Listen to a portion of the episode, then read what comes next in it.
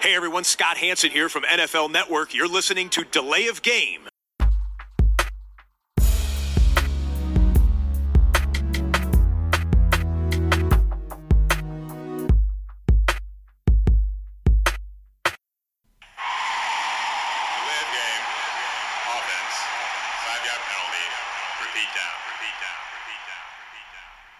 Hallo und herzlich willkommen. Hier ist die Layoff Game der Football Podcast mit Episode 229 an diesem Dienstagabend. Es ist der letzte Dienstag im Juni und das heißt, es ist jetzt auch der letzte Podcast vor der Sommerpause. Ja, verrückt. Äh, aber Sommerpause muss dann auch mal sein. Wir wollen uns alle auch mal ein bisschen erholen, anderen Dingen widmen, auf Konzerte gehen, im Biergarten sitzen, grillen. Ähm, ja, alles, was man halt so mit Bier trinken verbinden kann. Und zum Bier, äh, da kommen wir gleich. Erst einmal natürlich zu unserer Runde. Ja, es ist tatsächlich wieder eine Runde heute. Zunächst einmal begrüße ich den Christian. Hallo. Grüß dich, Tobi, hi. Ja, äh, frisch gebackener Meister, ähm, verraten aber nicht in, in was. Äh, ja, kann der Christian dann selber äh, erzählen. Also, Grüße gehen raus an Jonas, der Ja. hat das gemanagt hauptsächlich am Wochenende. also es ist nicht äh, Tennis Herren 40, äh, um Gottes Nein. Willen, nein. Äh, es war was anderes. Und ähm, wir sind nicht alleine heute. Wir freuen uns natürlich über. Äh, er, ist, er ist hier wieder im Chatraum als Mr. 305. Das Dwayne Wade-Trikot hängt hinter ihm. Hallo Max. Ja, das sieht richtig Hallo gut aus. Tobi. Ja, danke. Hallo Tobi, hallo Christian. Ich hoffe, es geht euch gut. Ja, sicher. Seid ihr denn, seid ihr denn ready für den Podcast? Ja, ich sag mal, ich hätte heute ein bisschen mehr Zeit äh, mir gewünscht, um mich vorzubereiten, äh, weil wir heute auch noch ein äh, kleines Special einbauen, was es so bei uns noch nie gab, wo wir immer mal aus Scheiß, glaube ich, drüber geredet haben. Heute setzen wir uns wirklich um, dazu gleich halt auch mehr. Aber ja, doch, ähm, ready für einen Podcast ist man ja immer, man kann das ja auch aus dem Stehgreif machen. Der Christian ist sowieso immer ready. Ähm, ja, Christian, du hast schon das Bier in der Hand. Was, was Ja. trinken wir heute? Also ich habe hier ein wunderbares Darkness, heißt das. Rich Black Stout, ein gesponsertes Bier, Tobi. Das ist doch, ist doch der Wahnsinn, oder? Ja, ich glaube, wir trinken heute äh, von ein und derselben äh, Person, von unserem Sponsor Piper. Ja, Ja. Diesmal habe ich dran gedacht. Ich soll nicht Markus sagen. Also danke, danke Piper. Ja. Vielen Dank. Ähm, Max, was hast du denn? Ich habe ein Loch Ness auf Pale Ale ähm, von der Loch Ness Brewery. Also ich bin mal gespannt, was Ja. uns da hier Schönes ähm, organisiert hat. Ich glaube, Christian und ich haben so irgendwie so das gleiche Design, wenn ich das jetzt so ja, richtig das sehe. ist auch, auch von derselben. Das ist dasselbe, was du Brauerei. hast, Ich okay. habe das Darkness von denen, genau. Genau, das. und so. der Tobi hat, glaube ich, eine andere Flasche, ne? Ja, ähm, ist auch, auch aber vom Piper natürlich. Und herzlichen Mhm. Dank. Äh, wir freuen uns ja, sehr. vielen Dank. äh, Biersponsoring Danke. für alle drei. So ist das natürlich vorbildlich. Das kommt aus Northampton hier, äh, von der Albion Brewery Phipps. Äh, Northampton Brewery und es ist ein IPA, das Phipps IPA. Ähm, nun muss ich natürlich sagen, ich konnte dann letztlich die äh, Verteilung treffen und dann haben wir dem Christian das dunkle Bier äh, zugeschoben und dem Max das Pale Ale. Alles richtig gemacht. Ja, das ist, glaube ich, dann auch so, trifft unsere Geschmäcker. Ich sag mal Prost Prost. Prost. auf ein letztes vor der Sommerpause. Ja. Ja, klare Empfehlung von mir. Sehr gut. Ja. Hier auch, von mir gibt es auch Daumen hoch. Also ist weniger fruchtig, aber äh, guter Hopfen. Das stimmt. Zitrus habe ich hier noch drin. Geil. Ja. Schön, schön. Ja, vielen Dank nochmal an den Piper für, den, für das Sponsorbier. Wie dieses leckere Bier. Ja, prima. Haben wir heute quasi mal wieder alle ein Besonderes am Start. Ähm, bevor wir in einen hoffentlich sehr lustigen Podcast einsteigen, ähm, haben wir erstmal noch Breaking News und vor den Breaking News haben wir allerdings noch traurige News und ähm, bedauern natürlich sehr den Tod von Jalen Ferguson von den Baltimore Ravens, ähm, der, ja, wenn mich nicht alles täuscht, 25 nur geworden ist. Und auch äh, ein Ravens Meisterspieler, auch vielen, glaube ich, von euch bekannt als äh, Endzonen-Experte bei Fox bei den Übertragungen, Tony The Goose, Siragusa, ähm, mit Mitte 50 auch verstorben. Ja, äh, war äh, alles innerhalb eines Tages und äh, ich glaube, das war ja der vielleicht schlimmste Tag in der Historie der Baltimore Ravens. Und ja, ich werde vor allen Dingen Tony Siragusa äh, für seine äh, interessanten Hemden, äh, oft mit Sonnenbrille in der Endzone und interessanten äh, Aussagen während der Spiele, vor der Spiele, nach den Spielen in Erinnerung behalten. Und ähm, ja, von den Baltimore Ravens wollen wir einmal zu den Washington Commanders switchen. Äh, Christian, vielleicht kannst du es ganz kurz einordnen. Wir kennen natürlich jetzt noch nicht die genauen Zahlen, ist auch eben erst rausgekommen. Terry McLaurin, da gab es ja viele Diskussionen, ob er sich mit den Commanders noch einigen kann auf einen neuen Deal vor der Saison. Das haben sie hinbekommen und das Zahlengerüst verrät uns drei Jahre, äh, jeweils 23,3 Millionen pro Saison. Also noch ein Wide Receiver, der abcashen wird. Ja, das ist erstmal gut, denk, dass, dass sie sich geeinigt haben. Äh, ich hatte ja auch gesagt, das sollten sie, sollten sie tun. Das ist ein guter junger Wide Receiver. Und man sieht hier nicht übertrieben. Es ist nicht, ähm, zumindest die Zahlen, die, die man jetzt kennt, ähm, nicht 30 Millionen, nicht Devante Adams oder so oder noch irgendwie einen draufgesetzt, sondern für heutige Zeiten, denke ich mal, ihm auch angemessen, ja, in, ähm, in den 20ern äh, schon über 20 Millionen, aber nicht äh, übertrieben. Und das äh, andere, es ist ein kürz, kürzerer Vertrag, ne? drei Jahre nur, wenn das so korrekt ist. Dann hat er natürlich auch nochmal die Möglichkeit, äh, wenn er weiter gut ist, in drei Jahren einen dritten Vertrag zu unterschreiben. Es ist nicht dieser Fünfjahresvertrag, wo es dann schon vielleicht schwer wird, nochmal ähm, zu kassieren, sondern es ist äh, vielleicht da der Kompromiss nicht ganz so hoch, aber dafür ein bisschen kürzer. Und dann kann man, wenn die neuen TV-Deals da sind, dann vielleicht nochmal zuschlagen. Das sind Ja. so die ersten Gedanken, aber wie gesagt, ich kenne auch noch keine Details, Mhm. ähm, was, was äh, im Vertrag äh, genau geregelt ist. Äh, Max, hättest du noch irgendwie damit gerechnet, dass McLaurin doch noch irgendwie wechselt, dass er sich vielleicht irgendwie, weiß ich nicht, wegstreikt oder was auch immer? Äh, hätte ja genug Teams gegeben, die, glaube ich, einen Spieler dieses Kalibers gerne aufgenommen hätten, ne? Ja, der hat sich auf jeden Fall stark entwickelt in den letzten Jahren, aber hätte bestimmt auch irgendwo anders Platz gefunden. Aber ich war schon richtig, dass die Commanders da jetzt den auch den Sack dazu machen, weil du brauchst ja gute Leute. Ähm, Du willst ja da irgendwie auch oben mal mitspielen und deswegen solltest Ja. du solche Leute, wenn die da sich gut entwickelt haben in deinem Team und der fühlt sich wohl, dann ist das alles völlig in Ordnung. Ähm, und wie Christian schon meinte, so ein, der ist natürlich kein Monster-Receiver und deswegen ist der Vertrag auch völlig gerechtfertigt. Das passt eigentlich alles. Also Mhm. Finde ich, für, ich glaube, für beide Seiten ist das, glaube ich, wieder mal äh, ein guter, guter Abschluss. Und dann kann man gut in die Saison starten. Für die Commanders auch so ein bisschen Sicherheit, was auf der Red Receiver-Position Ja. angeht. Ne? Auf jeden Fall. Ähm, jetzt braucht er nur noch einen guten Quarterback, aber das ist dann wieder auf einem anderen Blatt Papier notiert. Ja, auch wie, wie du gesagt hast, Max, wenn man mal äh, einen guten Draftpick gelandet hat und einen Spieler entwickelt, dann sollte man Ja. den ja auch doch behalten und da investieren und nicht irgendwo wieder versuchen, Free Agents ähm, zu bezahlen.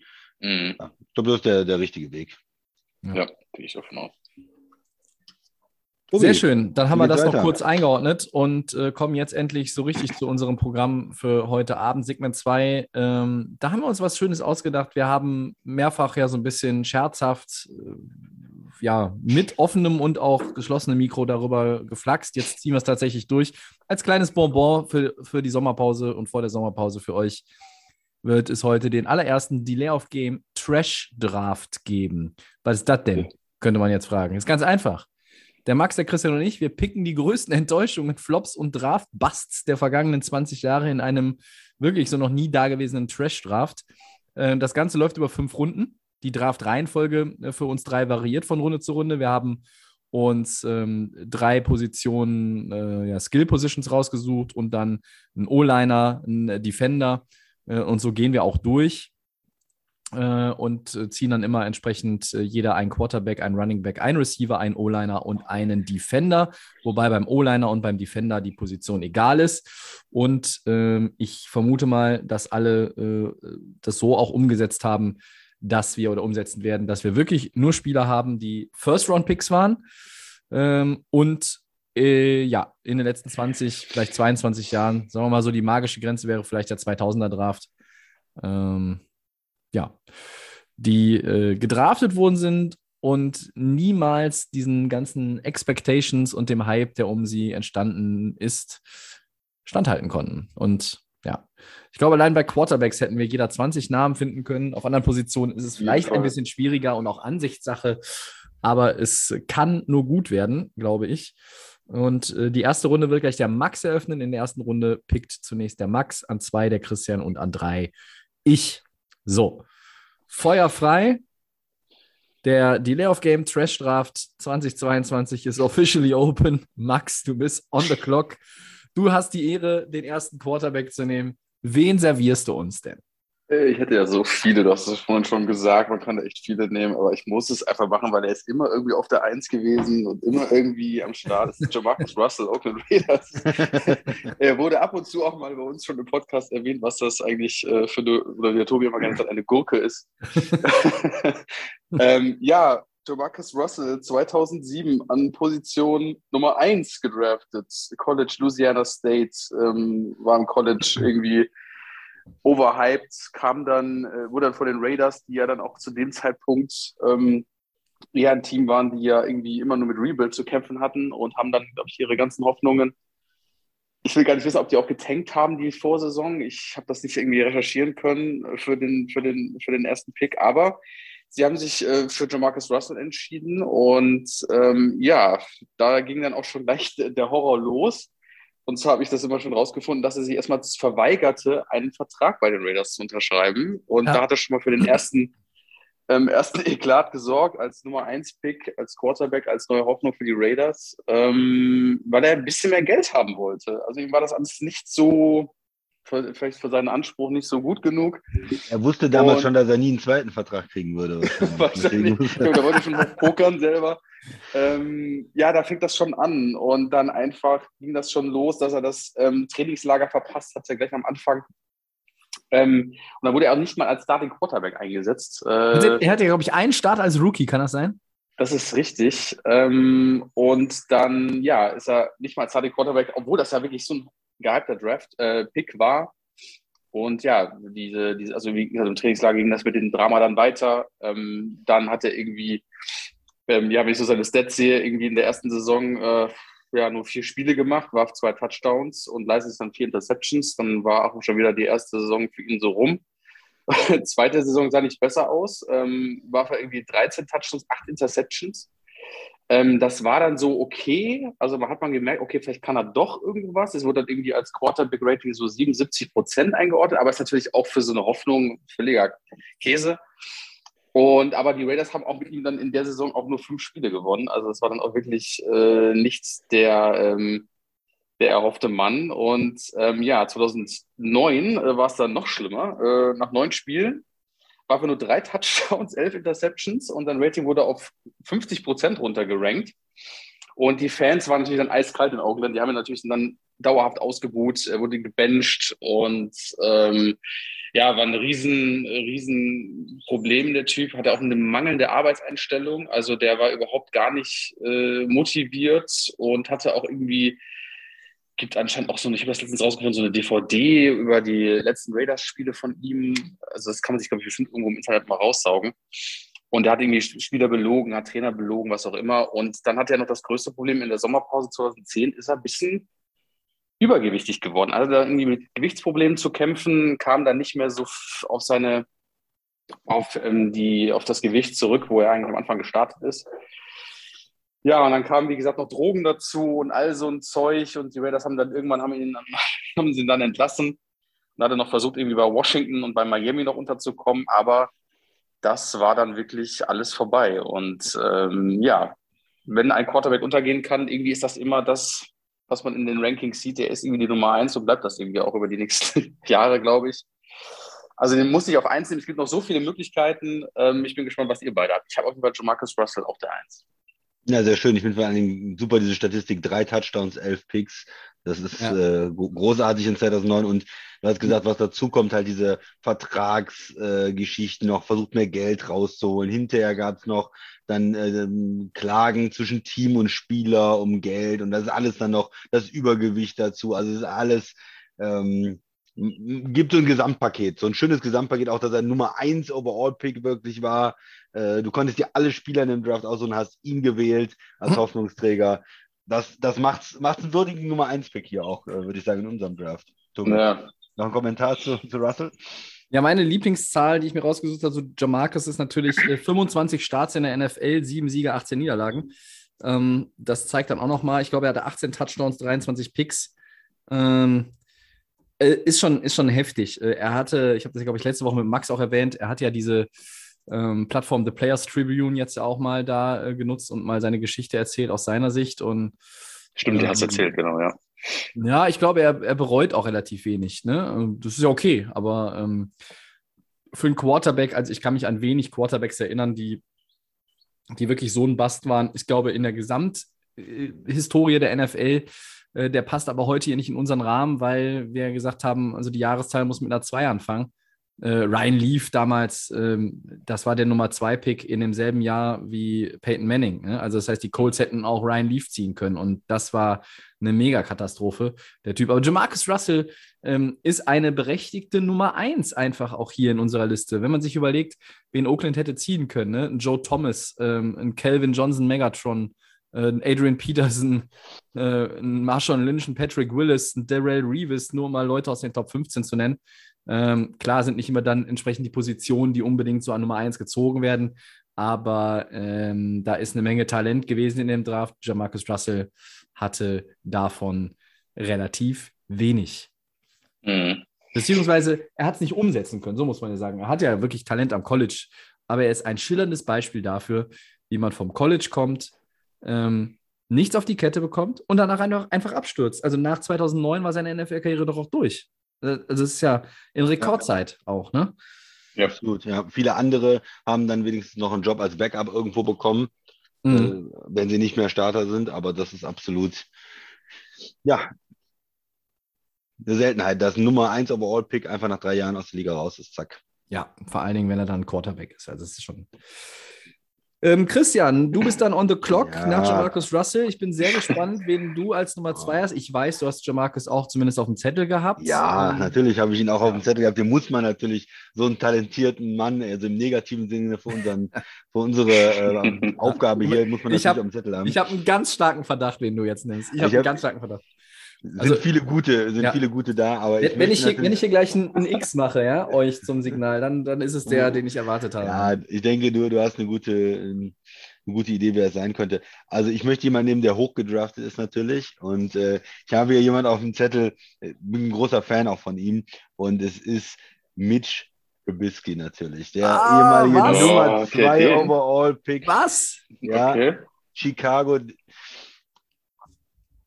für mich ist eine Kombination. Er ist extrem hoch gedraftet worden. In Chicago, diese Franchise, die immer mal nach einem, einem Quarterback haben will, auch die sehr viel schlechtes Quarterback-Play gesehen hat über die Jahre. Er als Hoffnungsträger und er hat sie enttäuscht. Er ist von den Stats nicht so schlecht wie, wie andere Quarterbacks, aber er hat es nicht geschafft. Er hat keinen zweiten Vertrag da bekommen. Er ist nicht ähm, der unumstrittene ähm, Starter geworden. Er ist kein ähm, Franchise-Quarterback. Tobi, du findest, redest das noch irgendwie hoch, dass er jetzt bei den Steelers spielt oder so. Das ist ein Bass. Nummer zwei Overall-Pick, der keinen, keinen zweiten Vertrag in der Franchise bekommt, ist eine absolute Enttäuschung. Was es noch schlimmer macht, was das wirklich für mich in diese Top 3, in diesen Pick würdig äh, quasi hochhebt. Es ist der Draft, wo du zwei Franchise-Quarterbacks äh, hattest, äh, die du nicht genommen hast. Du hast dich für ihn entschieden und hast Patrick Mahomes liegen lassen, du hast dir Sean Watson liegen lassen als, als Chicago. Und du hast noch hochgetradet für ihn. Du hast hochgetradet für den Quarterback mhm. äh, auf die zwei von der drei, weil du Angst hattest, dass die alle ihn wegnehmen. Oder, und äh, das ist einfach eine, eine Katastrophe. Ja, es ist der falsche Spieler gewesen, falsch eingeschätzt. Andere im selben Draft, die besser sind auf der Position auch noch ähm, Draftkapital an die 49ers damals abgegeben. Eine Franchise und, und äh, die, die Fans in Chicago, die einfach seit Jahren, äh, seit 20 Jahren ertragen müssen, dass in Green Bay immer ein guter Quarterback spielt äh, und oder seit ach, 30 Jahren mittlerweile. Ja. Ähm, und äh, die haben dann einfach mal die Nummer 2 Overall-Pick und in einem Draft mit guten Quarterbacks entscheiden sie sich für Mitch Trubisky für mich ein absoluter Bust und eine Enttäuschung. Ja, er ist immer noch in der Liga. Ja, er ist jetzt äh, irgendwie in Pittsburgh unterwegs. Aber für mich ist er nicht mehr als ein Backup, Tobi. Äh, tut mir leid. Äh, Enttäuschung. Ja, ich habe noch ein paar kontroverse Sachen hier. Ja, Ja, ja, ja, das, dafür, dafür bist du bekannt. Ähm, ich hatte mit jemandem anderen gerechnet, dann könnte ich den Okay. theoretisch gleich noch nehmen. ja. Äh, und da ich mich an drei gesetzt habe, hatte ich ja eigentlich die Hoffnung, dass ich ja heute noch Christian Heckenberg, unseren äh, Lieblingsquarterback, bringen kann. Aber das geht eigentlich nicht, weil wir gesagt haben, wir nehmen First Rounder. Mir ist nur noch mal was klar geworden, ähm, als ich ein bisschen rumgesucht habe in Vorbereitung auf diesen Podcast. War euch das eigentlich bewusst? Ich meine, er war ein Zweitrunden-Pick an 51 von den Jets. Der Mann hat ja, wurde ja auch relativ gehypt. Also zumindest ein bisschen, jetzt nicht so wie Jamarcus Russell, um Gottes Willen. Aber du guckst dir auch mal so einen Quarterback an. Christian Heckenberg hat, wenn mich nicht alles täuscht, null Snaps gespielt in der National Football League. Null. Der, hatte, der stand nie auf dem Feld. Ja? Andere guckst du dir mal an, aber der stand nie auf dem Feld. Der war so schlecht im Training, dass Hackenberg? den keiner nicht angucken wollte. Bist du sicher? Ich glaube, der Ja, hat so. schon mal gespielt, oder? Äh, Guckt ihr bitte sonst Ja, gleich auch mal. nochmal Ja, nach. ich gucke ich guck nochmal mal nach. Also ich glaube, Also, irgendwie. Ich meine, er hätte, er hätte wirklich keinen einzigen Snap gehabt. Äh, Ich hätte ihn halt wirklich gerne genommen, aber als ähm, ja, First-Round-Pick, äh, das ist er nun mal nicht, als Second-Round-Pick ähm, muss ich ihn dann einfach auch raushalten. Ähm, ich muss jetzt selber hier noch gerade äh, ein bisschen strecken, weil, ähm, also 2016 war ja der Draft, He Heckenberg, und er hat Hat Also nicht hier- gespielt. Did not Nee. play down. ich sehe hier Combine Measurements und ich sehe hier sonst. Tatsächlich. Die haben Ich sich lieber nochmal Gino Smith angeguckt. ja, das Und war Ich hatte, ich Und die Geschichte wiederholt sich. Jetzt guckt man sich in Seattle Genos Smith nochmal an. Ja, also, und ha Hackenberg hat dann in 17 auch Training Camp gespielt, und, Ja. äh, aber kein Spiel gemacht. Äh, tatsächlich. Also ich hatte irgendwie im Kopf, dass der mal irgendwie mal für drei Minuten eingesetzt worden ist, aber wirklich Zero. Also ist ja Zero krass. Snaps, das ist unfassbar. Nur So, Preseason, ja, sorry. Jetzt, jetzt aber, ich habe noch zwei tolle Leute, die äh, auch gepickt worden äh, sind und wer nun wirklich wahnsinnig viele tolle Quarterbacks auch gezogen hat in der ersten Runde, das sind die Cleveland Browns. Und ich mache nur einmal dieses Zeichen, dann wisst ihr, wen ich meine. Mhm. Ja, Gib es nur ist einen. Johnny, Johnny Football. Football. Ich nehme an drei Johnny Manziel. Ähm, der war auch ganz, ganz groß ähm, an Position 22 gedraftet in der ersten Runde von den Cleveland Browns 2014.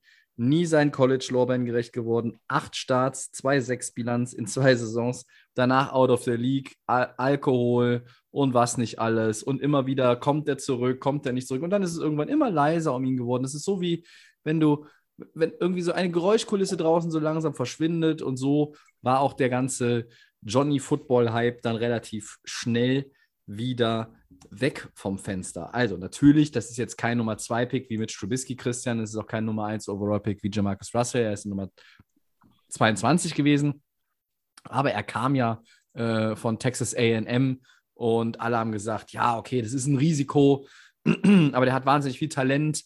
Wie weit fällt er in der ersten Runde? Cleveland hat da zugegriffen, kann ich mich erinnern an, den, an die Draftnacht, äh, dass viele ihn auch vorher erwartet hätten, äh, dass er vorher gezogen wird. Wurde er nicht. Ähm, auch ein für mich absoluter Monster-Bust der letzten 20 Jahre in Sachen Quarterback. Ähm, Vor allen Dingen, weil bei ihm, wenn ich das kurz sagen darf, Tobi, ja, ja, auch das überhaupt nicht funktioniert hat, was ihn im College auch irgendwie äh, stark gemacht hat, ne? Wo man gemerkt hat, in der NFL sind die Abwehrspieler einfach schneller, ähm, men mental schneller, aber natürlich auch physisch viel besser und er kann da nicht seine Aktion bringen, er, ist, er kann nicht rumrennen, ähm, er ist da quasi ja von den Abwehrreihen zum Teil niedergewalzt worden. Er hat dann versucht, irgendwie sich rauszudrehen aus dem Sack, dann irgendwie noch was zu improvisieren, funktionierte aber in der NFL so überhaupt nicht. Und er hat ja in, in ich kann mich an einem Spiel gegen äh, Cincinnati erinnern, wo er Sack, äh, nach Sack nach Sack kassiert hat und die Defense ihn ja schon immer äh, Mhm. hier Taunting gemacht hat mit seinen Moves, weil, weil er einfach da untergegangen ist. Ne? Er war, ähm, ich glaube, das ist so ein Quarterback, wo es ganz deutlich war auch, dass es einfach nicht passt in der NFL, dass er da nicht talentiert genug für ist irgendwo. Ne? Mhm. Ähm, äh, wenn man sich auch nochmal diese Draftklasse anguckt, er war der erste Quarterback, der da gezogen wurde an Position 22. Nicht, dass die anderen hinterher eine äh, Hall of Fame-Karriere bisher hingelegt hätten, aber du hättest halt auch ziehen können. Leute wie Teddy Bridgewater, Derek Carr oder auch Jimmy Garoppolo. Alles Leute, ähm, die in der Liga sind, sicherlich in unterschiedlichen Rollen. Ähm, Derek Carr vielleicht aktuell in der besten Rolle oder in der besten Position, aber Johnny Football ähm, Monster-Hype und Monster-Bust für mich. Ähm, dasselbe, lustigerweise, sie haben ja sieben Jahre zuvor an der 22 haben die Cleveland Browns auch einen Quarterback gezogen. Der hatte auch eine starke 4-16-Bilanz. Sagt euch der Name Brady Quinn noch was? Mhm, auch Browns, den ja. hatte ich hier noch, ja, den hatte ich hier noch als Wildcard auf dem Zettel, falls alle anderen schon weg sind. Ich hatte auch noch Ja. einen guten Mann. Ich hatte auch noch Ich einen hätte- sehr guten Mann. Ja, Ja. ich denke, zwei Franchises sind ein bisschen sauer. Bitte sag erstmal du, Max. Ähm, ich hatte noch auf der Liste noch Mark Buttfumble Sanchez. Hatte ich noch auf dem Schirm, aber Ja, also beim, beim Quarterback äh, hätte ich auch noch einige. Ja. Matt Leinart war ja auch jemand, der in College riesig äh, geil gespielt hat. Ich glaube, USC war ja, ne? Und das war dann auch nichts. Ähm, Ich denke auch, dass Ja. Tennessee sauer ist. Ich meine, die hatten immerhin äh, Jake Locker mal gedraftet und auch Marcus Mariota als, als Second Overall Pick äh, hat es nicht so richtig lange geschafft. Und Jacksonville mit, äh, ich glaube, den hättest du vielleicht mir auch zugeschrieben, Blake Bortles auf der auf der 3, äh, Tobi, oder äh, Blake ähm, Gabbard damals auf der 10. Blaine Also, Gabbard, ja, meine Blake Güte. Gabbard, ja. Ähm, Ja, krass. Also- Also, aber das ist natürlich auch, ähm, Rise and Fall ist beim Quarterback auch extrem, ne? Weil Ja. ähm, du hast, das ist die wichtigste Position im Football. Du hast einfach, du kommst als der wichtigste Spieler aus dem College von deinem, von deinem College-Team. Ähm, du sollst die Franchise retten oder du sollst Nachfolger eines wirklich lang verdienten Starters oder so werden, der dann weg ist oder in Rente gegangen ist. Das ist dann schon halt schwierig. Und da fällt man halt einfach auch sehr, sehr tief. Ähm, noch mehr als, ähm, ja, wenn es um andere Positionen geht. Ähm, Ja, und Sanchez hatte wenigstens, ich meine, der war auch richtig schlecht und Bud Fumble und so, aber der hat wenigstens noch Spiele gewonnen, ja auch mit den Jets damals und war, zumindest war das Team erfolgreich. Nicht wegen ihm, natürlich wegen der Defense und, und so, aber ja. ja, also es gab ja doch Jahre, wo die auch erfolgreich waren und er hat ja auch noch irgendwie einen zweiten Vertrag bekommen, wenn ich mich da richtig entsinne. Mhm. Ja, deswegen hatte ich ihn nicht, aber den muss man auch eigentlich immer auf dem Zettel haben. mhm. Guter Punkt, ja. Ja, also ihr hört schon, liebe Leute, äh, bei den Quarterbacks wäre uns eine ganze Menge eingefallen. Wir hätten auch einfach einen Quarterback-Draft komplett hier machen können. Und da wären uns äh, auch in Runde 2, 3 und 4 der jeweiligen Draftjahre oder Jahrgänge eine Menge über den Weg gelaufen, was man hier heute nochmal hätte schön ausschlachten können. Ähm, wir gehen in die zweite Runde und das ist die Runde der Running Backs. Und an Position 4 äh, on the clock jetzt der Christian. Dein Ah, Running Back. Das ist ja wunderbar, dass ich da direkt den ersten Pick habe. Da kann ich ja zuschlagen und ich nehme Trent Richardson. Ja. der auf Mhm. Nummer 3 gedraftet worden ist. Ist natürlich äh, generell ist es bei Running Backs unheimlich schwer, wenn man die sehr hoch draftet, dass man da ja diesen, diesen, äh, diesen Wert auch irgendwo über die Zeit bekommt, weil äh, andere Positionen, wir haben das ja oft gesagt, Quarterback, Tackle und so, da, da kannst du dann 15 Jahre vielleicht äh, oder mindestens 10 Jahre mit, äh, mit rechnen und äh, die hast du dann für deine Franchise und Running Back ist halt meistens ein, ja, vielleicht drei, vier, fünf Jahre, wo die auf einem sehr guten Niveau spielen und von daher ist es grundsätzlich schwierig. Aber Trent Richardson hat ja nicht mal die Jahre auf dem Niveau gespielt, ja. Er hat ja nichts gebracht in Cleveland. Er ist ja vor Ende seines, seines Vertrags schon getradet worden, damals zu den, zu den Colts, weil er einfach performt hat, weil er äh, schlecht war, weil er äh, ja kein guter Running Back war. Und äh, es ist ja nicht mal so, dass er, gibt ja manchmal so ganz tragische Fälle in der ersten Saison, schwere Verletzungen oder sowas. Er war für mich einfach ein kompletter Bast. Äh, er war einfach schlecht in der NFL. Er hat auch nur drei Saisons überlebt in der NFL, ne? nicht mehr, natürlich keinen weiteren Vertrag bekommen, äh, das ist klar. Ähm, ja, richtig, richtig schlecht, ein richtiger, ja, richtige Enttäuschung, wenn man so einen hohen Pick hat und dann einen Running Back nimmt. Und wenn es dann wenigstens ein Adrian Peterson ist, der, äh, der einen über Jahre dann äh, ne, was bringt. Ja. Also, Peterson, ne. Max, du hattest ihn ganz sicher auch auf dem Zettel, ne? Definitiv. Irgendwie kommt er immer in so einer Bastliste vor. Trent Richardson riesig gehypt. Ähm, aber da sieht man einfach wieder irgendwie die Browns immer mit irgendwelchen Busts ne, über die letzten Jahre. Also es ist einfach, wenn man überlegt, so als Browns-Fan, ne, was da die letzten 20 Jahre passiert ist in der Franchise, was man da geholt hat. Ja, Ja. grauenvoll. Ne? Also Trent Richardson irgendwie sticht da doch von den Running Backs am, am meisten heraus, Ja, der wirklich der weil, weil er war. einfach auch, er hat die, die Möglichkeiten ja bekommen, die Läufe, aber er hat einfach nichts daraus gemacht. ne? Er hatte dann irgendwie drei Yards äh, per Carry dann. Er hat, er hat keinen Erfolg gehabt mit den Läufen. Er ist immer zwei Yards in die Line rein und hat sich hinfallen lassen. Das ist einfach Mhm. nicht mehr rausgekommen. Ja. Und da dachte man ja, oh, okay, vielleicht bei, bei den Colts, aber auch da ist nichts rausgekommen. Also es ist einfach äh, extrem unproduktiv gewesen. Ähm, er war dann auch nicht ähm, aktiv genug als, als ähm, im, im Passing-Game, weil ja, einfach schlecht. Einfach schlecht. Mhm. Ja. Ja. Ich habe auch mal darauf gewartet, dass es da bei ihm noch zündet. War nicht. Ähm, ist, ja, ist auch so eine Geschichte. Ich meine, du musst auch immer überlegen, über all die Leute, die wir hier heute reden, die noch kommen werden oder die wir jetzt schon aufgezählt haben. Es sind immer persönliche Schicksale. Es ist auch mal Pech mit Coaches in dem System. Äh, du wirst falsch eingesetzt. Du warst verletzt. Du bist verletzt. Äh, du kommst nach einer Verletzung nicht wieder rein. Äh, du hast private Schwierigkeiten, irgendwas. Das ist natürlich alles spielt da mit rein, um Gottes Willen. Aber äh, wenn wir das alles jetzt dezidiert äh, auch noch auftragen würden, dann hätten wir äh, hier eine Sendung von sieben oder acht Stunden und Mhm. äh, kämen ja auch nicht vorwärts. Es ist einfach so, ähm, dass diese Namen einfach, da- das sind traditionelle Beispiele, was man im Draft dann einfach nicht machen soll, aber das weißt du ja auch manchmal einfach nicht. Trent Richardson ähm, war ein Nummer 3 Overall-Pick 2012.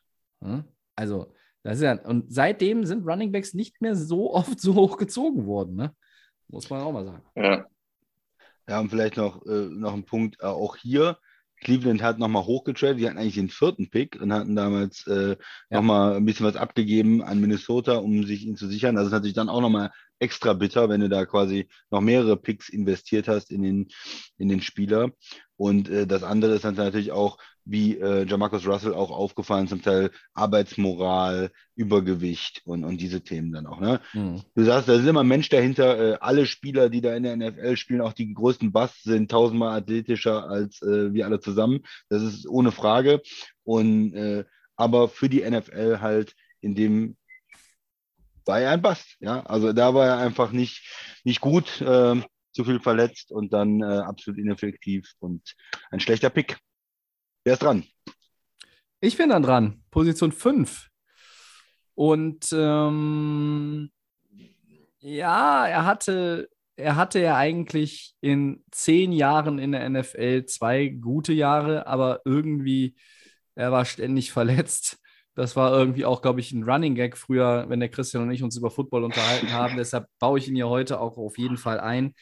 Äh, an Position 5 wähle ich aus den Nummer 4 Overall-Pick der Oakland Raiders von 2008, Running Back Darren McFadden. Ja, Die Älteren werden sich erinnern. Ähm, der hat tatsächlich ja lange in der Liga gespielt, 2008 bis 2017, hat hinterher mit Dallas auch nochmal eine richtig gute Saison hingelegt. Ich glaube, ich weiß gar nicht, ob er Ersatz war für DeMarco Murray oder was dann in dem Jahr oder irgendwie so, wo er dann da richtig noch in die Bresche gesprungen ist. Ähm, zwei Saisons über 1000 Yards, aber er hatte auch halt nur einmal in all den Jahren mehr als fünf Touchdowns in einer Saison erzielt und er war auch immer so ein ewiges Talent. Er war, wurde hochgezogen. Ähm, das ist vier Jahre vor Trent Richardson und ein Pick später. Aber das ist ungefähr so die, dieselben, die sind dieselben Sphären gewesen von dem Hype, der um ihn herum eigentlich entstanden ist. Äh, und was halt bei McFadden extrem krass war und einfach deshalb auch eine Enttäuschung. Ähm, in seinem ersten Jahr fünf Starts, dann sieben. Okay, dann mal 13, dann sieben, dann zwischendurch mal wieder mehr, aber sieben, dann am Ende irgendwie nur noch drei, dann fadete es schon so langsam endgültig aus. Er hatte diese starke Saison halt noch da in, in Dallas 2015 und seine beste war in Oakland 2010. Ähm, aber er kam dann auch, ja, er hat 103 Spiele gemacht in der National Football League in 10 Saisons und 28 Touchdowns. Das ist dann für einen Nummer 4 Overall-Pick irgendwie auch zu wenig. Und McFadden war die ganze Zeit auch mit diesem Etikett behaftet. Draft-Enttäuschung, vielleicht nicht Bust, aber Draft-Enttäuschung Draft Draft und einfach auch wahnsinnig verletzungsanfällig. Und deshalb habe ich mich für ihn entschieden. Sehr gut. Max, was sagst du zu Darren McFadden? Ähm, ja, so ein Spieler so mal unterm Radar, ja, war nicht so das, was man dachte. Ich glaube, der hat ja dann nochmal in Dallas Ja. ähm, irgendwie nochmal so ein bisschen als Backup, erinnere ich mich noch bei Elliott, der da mal irgendwie verletzt war. Da ist er nochmal so ein bisschen. Schon in- Elliot, ne? Ja. Genau, da ist er nochmal so ein bisschen auf dem Radar erschienen und hat dann auch nochmal so ein paar, ich glaube sogar Fantasy-technisch war der dann auch noch ein bisschen so, wenn du, wenn du mal, wenn du keinen hattest, der mal Punkte bringt, war das, glaube ich, irgendwie so mal einer, der hat dann irgendwie so ein paar Spiele mal ganz gut gepunktet.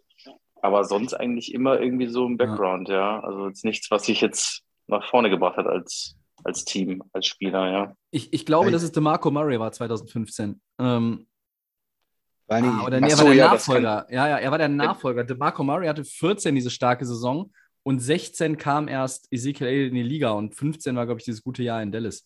Ähm, Das war aber- das zwischen Murray und Ding. Okay, ich dachte, das wäre irgendwie, ich hatte irgendwie Ja. Elliot im Kopf, aber gut. Aber es war, ich glaube auch die Erwartungshaltung einfach wieder da in Oakland, einfach diese Erwartungshaltung, so einen hohen Pick zu haben. Und das ist jetzt unser Running Back und der spielt jedes Jahr und jedes Jahr war verletzt. Und ne, Tobi, das ist doch, glaube ich, das, was da auch eine, eine Rolle spielt, einfach äh, immer. Ich denke auch immer an die Fans. So, was sind deine Erwartungen, wenn du so einen Spieler äh, hochdraftest, wenn er da in die Liga kommt, mit, mit, wie soll das Ganze laufen? Und das, das war einfach eine riesen Enttäuschung. Auch wenn dann Spieler manchmal irgendwann später nochmal irgendwo ein bisschen Erfolg haben. Ähm, ja, gerade das Team, das ihn gedraftet hat, war natürlich extrem ähm, ähm, ja, enttäuscht auch, oder? Immer wenn du ein Top-10-Pick bist und dann ein Skill-Position-Player, dann ist ja auch damit eigentlich die Hoffnung verbunden, dass du die Franchise langfristig voranbringst oder auf einem Niveau hältst, dass du einfach entsprechende Zahlen lieferst, die, die A beeindrucken und die B zu dem Teamerfolg beitragen. Und das ist Darren McFadden nicht gelungen, auch äh, in letzter Konsequenz, ähm, weil er mehr auf der Verletztenliste stand. Ah, ja, also, ähm, Trent Richardson, Darren McFadden, ihr seht ein Muster, auch in dieser Runde ein Browns, ein Raiders-Spieler. Dann bin ich mal gespannt, wen uns der Max serviert an Position 6. Ja, ähm, der hat mich doch überrascht und den hatte ich gar nicht so auf dem Schirm und ich wusste nicht, dass, mal der, dass der ein First-Round-Pick war. Und zwar 2018 von den Seattle Seahawks an der Nummer, also Runde 1, Pick 27, Rashad Penny, Hm. den habe ich mir rausgesucht. Ähm, der ist auch immer irgendwie da auf diesen Listen aufgetaucht. Ähm, ich fasse das mal kurz zusammen. Also der Mann ist sogar aktuell immer noch in der NFL. ja. Ähm, die Seahawks ähm, haben ihm auch in diesem Jahr nochmal den Vertrag um ein Jahr verlängert. Ähm, warum der Mann? Ja, er war ähm, absoluter also ein vielseitiger einsetzbarer Running Back im College. Und ähm, da haben die Seahawks auch getauscht, den Pick, um diesen Mann auch an äh, Position 27 zu bekommen. Es gab nur einen Running Back, der in dieser Saison irgendwie davor war, das war Saquon Barkley. Und ähm, die Seahawks haben dann gemeint, okay, wir brauchen dringend noch irgendwas auf der Running Back Position und haben dann die Hoffnung in den Mann gesetzt. Und ähm, die Seattle Seahawks meinten auch selber, dass sie nach diesem Erwerb auch irgendwie Tauschangebote bekommen hätten von den äh, von einzelnen Teams, weil dann doch anscheinend sehr viele interessiert waren. Man hat ihn ja irgendwie so in der zweiten oder dritten Runde erst gesehen, ähm, wo die Running Backs ja meistens immer irgendwie auftauchen. Ja, aber produktiv war er nicht. Nur zwölf Touchdowns insgesamt gelaufen. Die erste, das erste Jahr waren irgendwie nur acht Yards äh, in seiner ersten Rookie-Season. also in der ersten Woche, Entschuldigung. Ähm, also der war irgendwie nie das, was man sich aus dem ersten Runden-Pick und auch quasi, wenn man irgendwie tauscht oder hofft ähm, oder dafür irgendwelche Plätze aufgibt im Draft, ähm, dass der einen Erfolg erbringt. Man hört ihn ab und zu mal. Ähm, ich finde es aber noch faszinierend, dass ähm, er immer noch irgendwie bei den Seattle Seahawks spielt. Irgendwie ist vielleicht dann noch die Sympathie da oder ich weiß es nicht, warum man, warum man an ihm festhält, ähm, weil er ja wirklich für das, was da die Seattle Seahawks da sich da eingesetzt haben, einfach nie Produktivität reingebracht hat. Und ähm, bei den Seattle Seahawks auch über die letzten Jahre immer so ein Wechsel war, wer kriegt die Starting, ähm, den Starting Running Back ähm, Titel sozusagen. Und ähm, ja, ich fand das ganz interessant, habe mich da ein bisschen reingelesen, was mit dem da ist, aber irgendwie ja, war ein First Rounder und aber nie produktiv. Also habe ich ihn jetzt einfach als Bast mit reingewonnen, aber einfach faszinierend, dass der immer noch ähm, einen weiteren Vertrag bekommen hat. Also Also War sechs, ganz sechs erstaunlich. Starts, Max, hat er auch nur gemacht. Ne? Ja, genau, Saisons also- ohne Start. Er hat, glaube ich, auch das Kreuzband einmal gerissen ähm, oder irgendeine schwerwiegende Verletzung gehabt, wo er dann Mhm. auch sehr, sehr lange auf, ausgefallen ist. Aber ähm, der war am äh, College in San Diego State, war der ein Megastar. Ich kann Also- mich daran erinnern, dass der, dass der Sascha damals auch ein großer Fan war, ne? Ja, Sascha hat den live gesehen am College Ja, und, ähm, und, hat äh, gesagt, das war ein richtig guter Pick von den Seahawks gewesen. Äh, und das ist dann auch wieder dieses klassische Beispiel. Geil im College, NFL nie Fuß gefasst.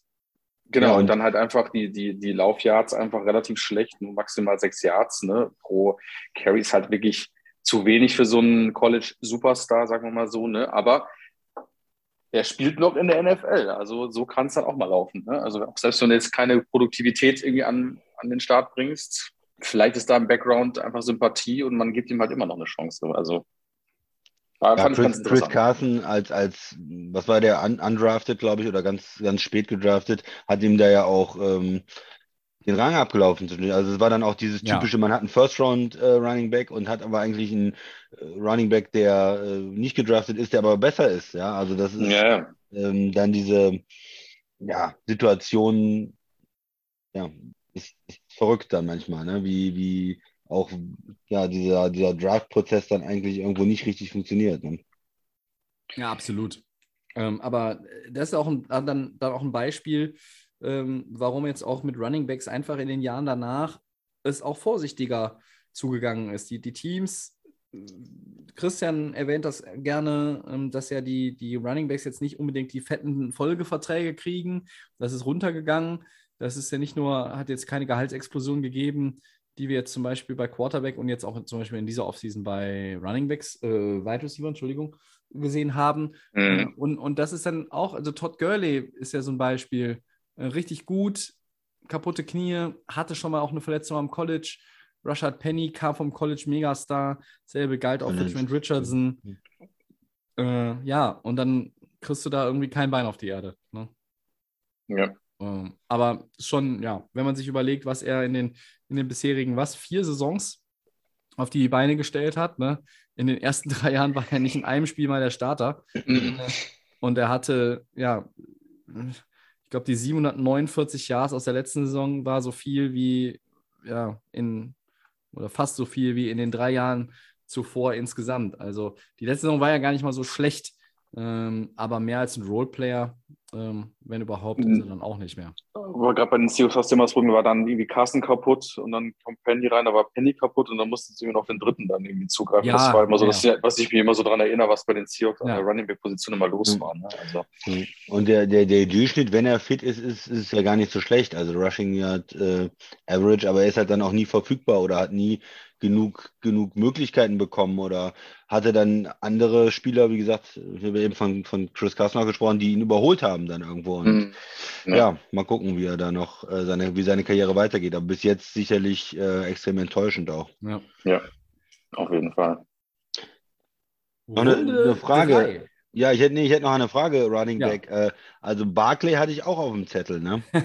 War mir Um das schon klar. mal, schon mal zu Ja. sagen, Tobi. Ja, der ist Ja. Second Overall Pick äh, gewesen. Mhm. Äh, es ist natürlich jetzt noch nicht ähm, alles zu Ende, aber vier Jahre in der Liga und nach dem ersten guten Jahr äh, insgesamt hat er keine 4000 Yards. Ne? Äh, es ist äh, viel verletzt und ähm, naja, Bast ist vielleicht noch zu viel gesagt, aber dieser, dieser hohe Draft-Status hat ihn bei mir auf jeden Fall in einer äh, Warteposition oder in einer, ja, er ist äh, Er im könnte Bast Zettel. werden, ja. Ja, genau. Äh, Was sagst du, Tobi?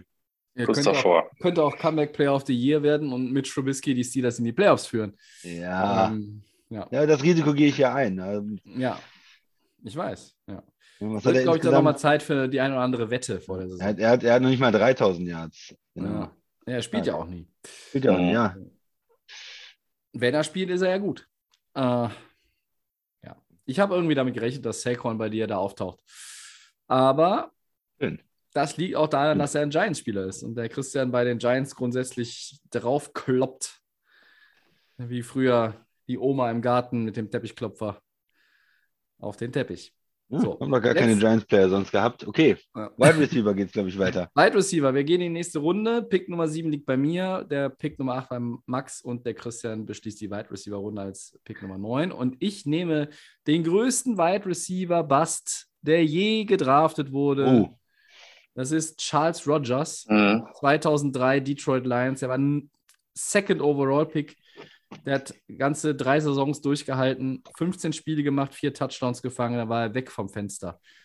Ähm, ich habe drei Namen hier rausgesucht, die in den ersten Runden, ersten ein, zwei, drei Runden dieses Drafts damals gezogen worden sind. Nicht, okay, Andre Johnson, sehr gut. Houston, ja, ja. Famer, ja. Nate Burleson, vielleicht nicht ganz auf dem Kaliber, aber äh, auch sehr lange in der Liga, sehr zuverlässig, ähm, hat sich auch immer eigentlich äh, seine, ja, seine Spielzeit verdient gehabt.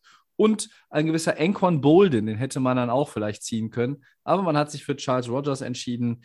Ähm, auch die Lions sind ja so ein Team, die in den letzten 25 Jahren durchaus den ein oder anderen Griff in die Toilette getan haben, wenn es darum ging, irgendwie einen Top-10-Pick äh, ja, ordentlich zu nutzen. Charles Rogers gilt in der Szene als der schlechteste Wide Receiver-Pick aller Zeiten. Bei mir auf der 7. Overall heute hier. Ist schon lange her. Also ich, habe auch nur noch ganz verschwommene Erinnerungen an ihn, weil er auch nie gespielt hat. Ja? Also es war ja nicht so, dass man den jetzt irgendwie hätte jede Woche sehen können. Zu dem Zeitpunkt äh, gab es keinen Game Pass, zumindest hatte ich keinen. Äh, und wenn Detroit mal äh, äh, gespielt hat und übertragen wurde, dann hieß es, Charles Rogers ist wieder mal verletzt oder out of the league oder irgendwas. Also das war schon, ja. Äh, der Typ konnte relativ wenig von dem auch wieder umsetzen, was an Hoffnungen in ihn gesetzt wurde. Ja, war nicht so geil. 2003 bis 2005 ne, kam von Michigan State, war ja quasi auch noch hier äh, Hometown-Guy, ne? in der High School in Michigan gewesen, College Michigan und dann ging das äh, aber mal rucki zucki den Bach runter. Ja, ich mache mal weiter. Den habt ihr bestimmt auch auf der Liste. Da kommt man auch nicht drum rum. Ein Wide Receiver von 2015. Mhm. Runde 1, Pick 7. Kevin wurde, White. es ist der Mann, Kevin White. Er wurde damals irgendwie äh, mit Amari Cooper so als die zwei Receiver in der NFL, also als zukünftige NFL-Superstars gehypt. Man ging davon aus, dass er irgendwie so zwischen ja, fünf und zehn gepickt wird. Irgendwie hatten alle Experten da irgendwie so die Raiders auf dem Schirm. Aber da kamen die Bears. Die haben sich gedacht, ach, das ist doch was für uns. Bei uns läuft es nicht so auf der Wide Receiver Position, also gehen wir mal mit Kevin White. Ähm, habe ich eigentlich damals auch, glaube ich, wenn ich mich daran erinnere, ich habe den Draft, da habe ich auch, eigentlich habe ich es gefeiert, weil ich gedacht habe, okay, der, der kann was, der war relativ stark, also ähm, hat er, ähm, hat er gespielt hier West Virginia. Ähm, aber jetzt, Leute, haltet euch fest, ähm, der hat in seiner kompletten Karriere, und ähm, das ist jetzt schon ein paar Jährchen, 26 Passfänge, 323 Yards. Und der Tobi, der, zeigt es schon äh, ganz eifrig, das ist Touchdowns null. Also schlimmer kann ein Red Receiver eigentlich in der NFL nicht starten oder ist gestartet oder was auch immer. Aber den muss man einfach hier mit auf der Liste haben. Ich gehe davon aus, ihr habt das beide auch. Ja. Ähm, ja, der ist dann einfach irgendwie, auch noch, irgendwie hat dann sogar noch drei Jahre in Chicago verbracht, hat dann nichts gerissen, ist dann nach Arizona gegangen, für ein Jahr nichts gerissen. Das habe ich schon völlig verdrängt, dass er mal bei den Cardinals war. Genau, also dann war der bei den 49ers nochmal nichts gerissen. Also genau, bei Cardinals hat er auch nur die Offseason ähm, Ach verbracht so. und hat ja. es nicht mal geschafft ins Team. Ja, ja. Und jetzt ist, dümpelt er anscheinend immer noch irgendwo rum und ist bei den Saints unter dem Vertrag. Die Frage ist, wie lange noch, aber vielleicht kann er einen äh, Jameis Winston dem noch einen Ball zuwerfen, dass er zumindest mit der Karriere dann noch einen Touchdown fängt oder so. Ich weiß es ja nicht. Bevor er dann endgültig in die Wüste geschickt wird. Max, ich lehne mich aus dem Fenster. Ich, Kevin White und ein NFL-Touchdown, das werden wir nicht mehr ist, sehen. ist Das gar nicht mehr möglich. sehen. Also ich habe noch Hoffnung auf einen, Nein. vielleicht noch zum Ende hin, aber schlimmer kann auch mit, also ein, ein, ein First Rounder, der so gehypt worden ist und die Bears sagen sich, okay, wir schnappen uns den und du kriegst von dem einfach 0,0, der hat eine Ja. Menge Geld gekostet. Ja. Ich kann Ähm, mich erinnern, der Hype war auch wirklich real. Also äh, Kevin war White, da haben alle gesagt, okay, äh, das könnte so ein richtiger Brecher werden auf der Position. Der, der bringt den, den, den Bears dann, dann auch irgendwie eine Menge. Es gab viele Teams, die überlegt hatten, angeblich zu dem Zeitpunkt äh, 2015 im Draft, erste Runde, ob man, ob man da irgendwie, weiß ich nicht, reingeht, ob man ihn nimmt. Aber ähm, ja, Ja, also- heute sind 31 Teams froh, dass sie ihn nicht genommen haben, wahrscheinlich. Ja. Also, Christian- wie gesagt, schlimm, schlimmer, schlimmer, schlimmer Pick, ja. Christian, Kevin White, ähm, hast du irgendwie dann noch, also ich meine, davor äh, ist Amari Cooper ja gezogen worden, der Max hat es gesagt. Devante Parker kam dahinter, Nelson Aguilar, äh, Brashard Perryman, das sind äh, Philip Dorsett. In der ersten Runde waren ein paar, die waren jetzt auch alle keine mehrfachen Pro Bowler oder sind keine mehrfachen Pro Bowler in dem Sinne, aber äh, irgendwie besser als Kevin White waren in der ersten Runde alle, ne? Ja, auf jeden Fall. Und man, man hat damals wirklich gedacht, der wäre gut und äh, da, da kommt was. Der Max hat das ja ein bisschen beschrieben. Ne, Die Erwartung war ganz anders. Er ist dann natürlich auch irgendwie in, in Chicago versauert. Ähm, ja, aber einfach ein Spieler, mit dem man nicht arbeiten kann, der, der auch viel zu viel verletzt ist. Und ja, ich hatte ihn auf jeden Fall auch auf der Liste. Es ist äh, eine riesen Enttäuschung wieder. Aber die wir haben so bestimmte Franchises haben wir ja öfters drin, ne? Also die Bears, ja, schon die Browns, äh, ja, und die Raiders, alle, Oakland, alle zweimal ja. schon drin. Ja, ja, Ja, herrlich. Ich, ich habe noch, ähm, ich hätte jetzt noch zwei Knaller hier auf meiner, auf meiner Liste. Muss ich mich entscheiden. Also, ich sage erstmal den, den ich nicht genommen habe, aber den ich auch eigentlich für großartig halte. Äh, Justin Blackman. Ja, äh, der war ja. Nummer Oh, fünf ja, ja. Fantastisch.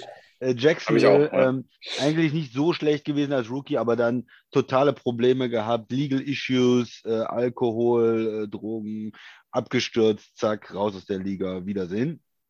Ähm, und den anderen, äh, den, ich- den ich hier noch habe, den ich jetzt mal nehme, äh, ist John Ross, äh, Nummer 9, äh, damals ge äh, gedraftet von Cincinnati, auch ein Top-10-Pick für einen Receiver, Speedstar, ja, also einer, der, der über seine Geschwindigkeit kommt, totale Enttäuschung in Cincinnati, ja. Nichts hinbekommen in der ersten Saison, in der zweiten Saison, wo man immer dachte, ja, kommt da jetzt mal was, passiert da irgendwie was? Nein, da passiert nichts.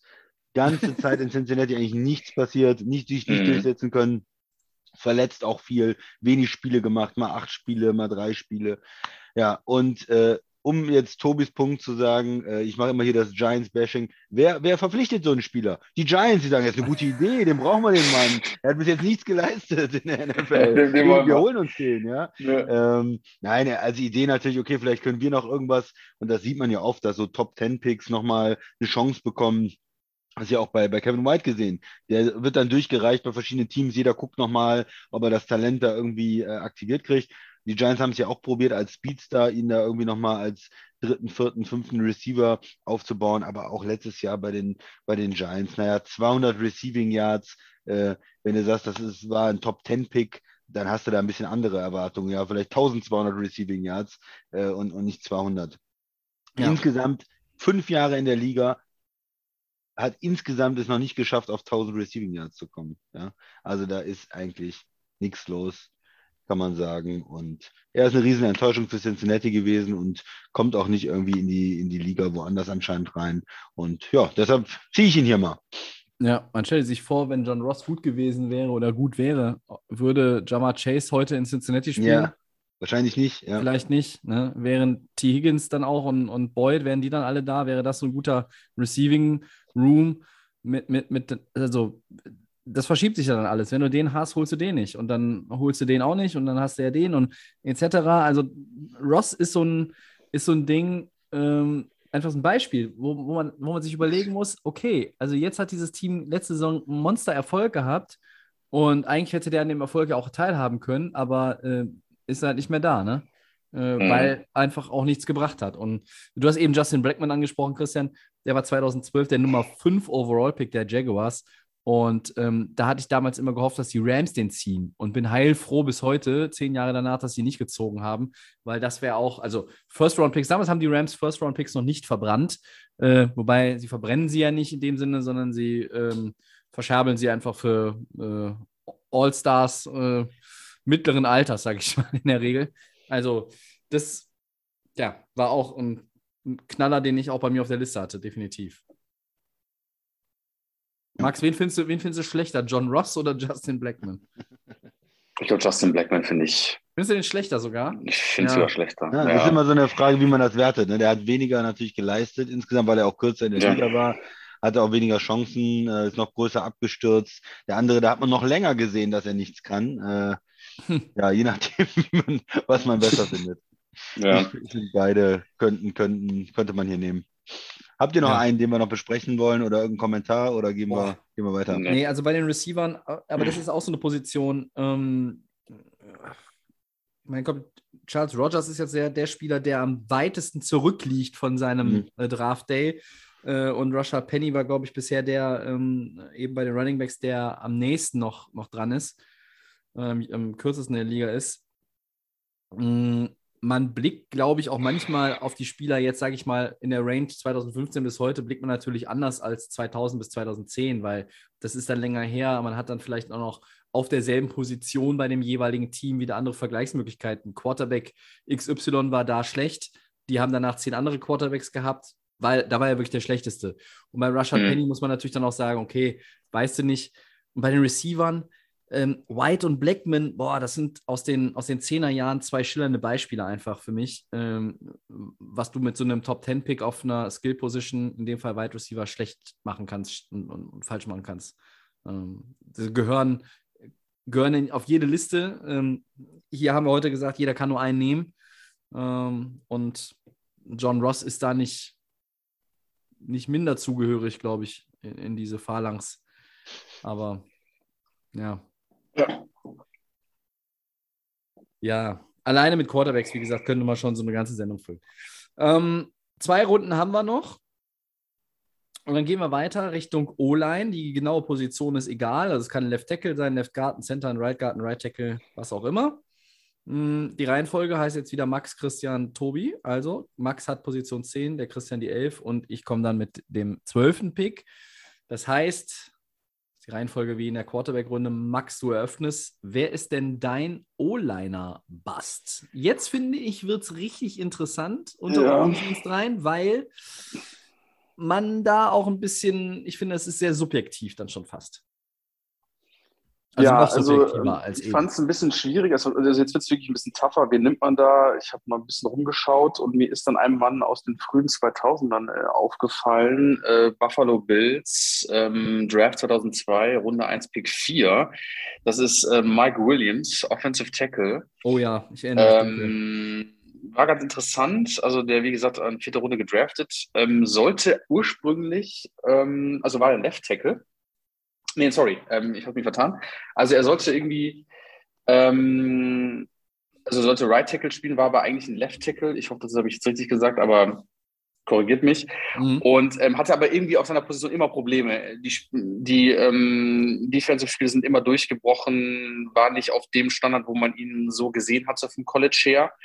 Und hatte dann aber auch so schlechte ähm, Stats, dass er irgendwie von dem bekannten und undrafted Free Agent damals, Jason Peters, und der ist ja wirklich ähm, auch eine Bank in der NFL, ähm, quasi dem den Starting-Job weggenommen hat. Ähm, also, dass auch sowas passieren kann im Undrafted Free Agent, war dann deutlich besser als einer, der direkt vom College kommt und auch noch an so hohen Position gedraftet wird, Pick 4. Ähm, dann war es noch ganz interessant, dass er irgendwie ähm, auch extreme Gewichtsprobleme hatte. Ähm, der wurde immer, hatte immer mehr und dadurch wurde auch die Mobilität. Ist klar, wissen, dass die O-Liner immer eine gewisse Art von Gewicht haben müssen. Aber natürlich das Faszinierende, dass sie natürlich auch sehr, sehr stark und sehr beweglich sind. Aber die äh, Bills haben sich dann von ihm nach diesen miserablen Leistungen auch 2005 getrennt und da hatte er anscheinend schon, wenn ich das jetzt richtig gelesen hatte, schon 400 Pfund fast drauf.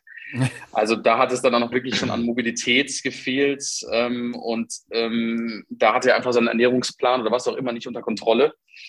Und wenn du dann einfach die Jungs nicht mehr blocken kannst und die einfach an dir vorbeiziehen, ist es natürlich ein absoluter, ist es natürlich fatal. Und ähm, ja, der ist mir so ein bisschen herausgestochen und ähm, ja, das ist so mein Pick als O-Liner. War es relativ hoch und dann doch stark gefallen.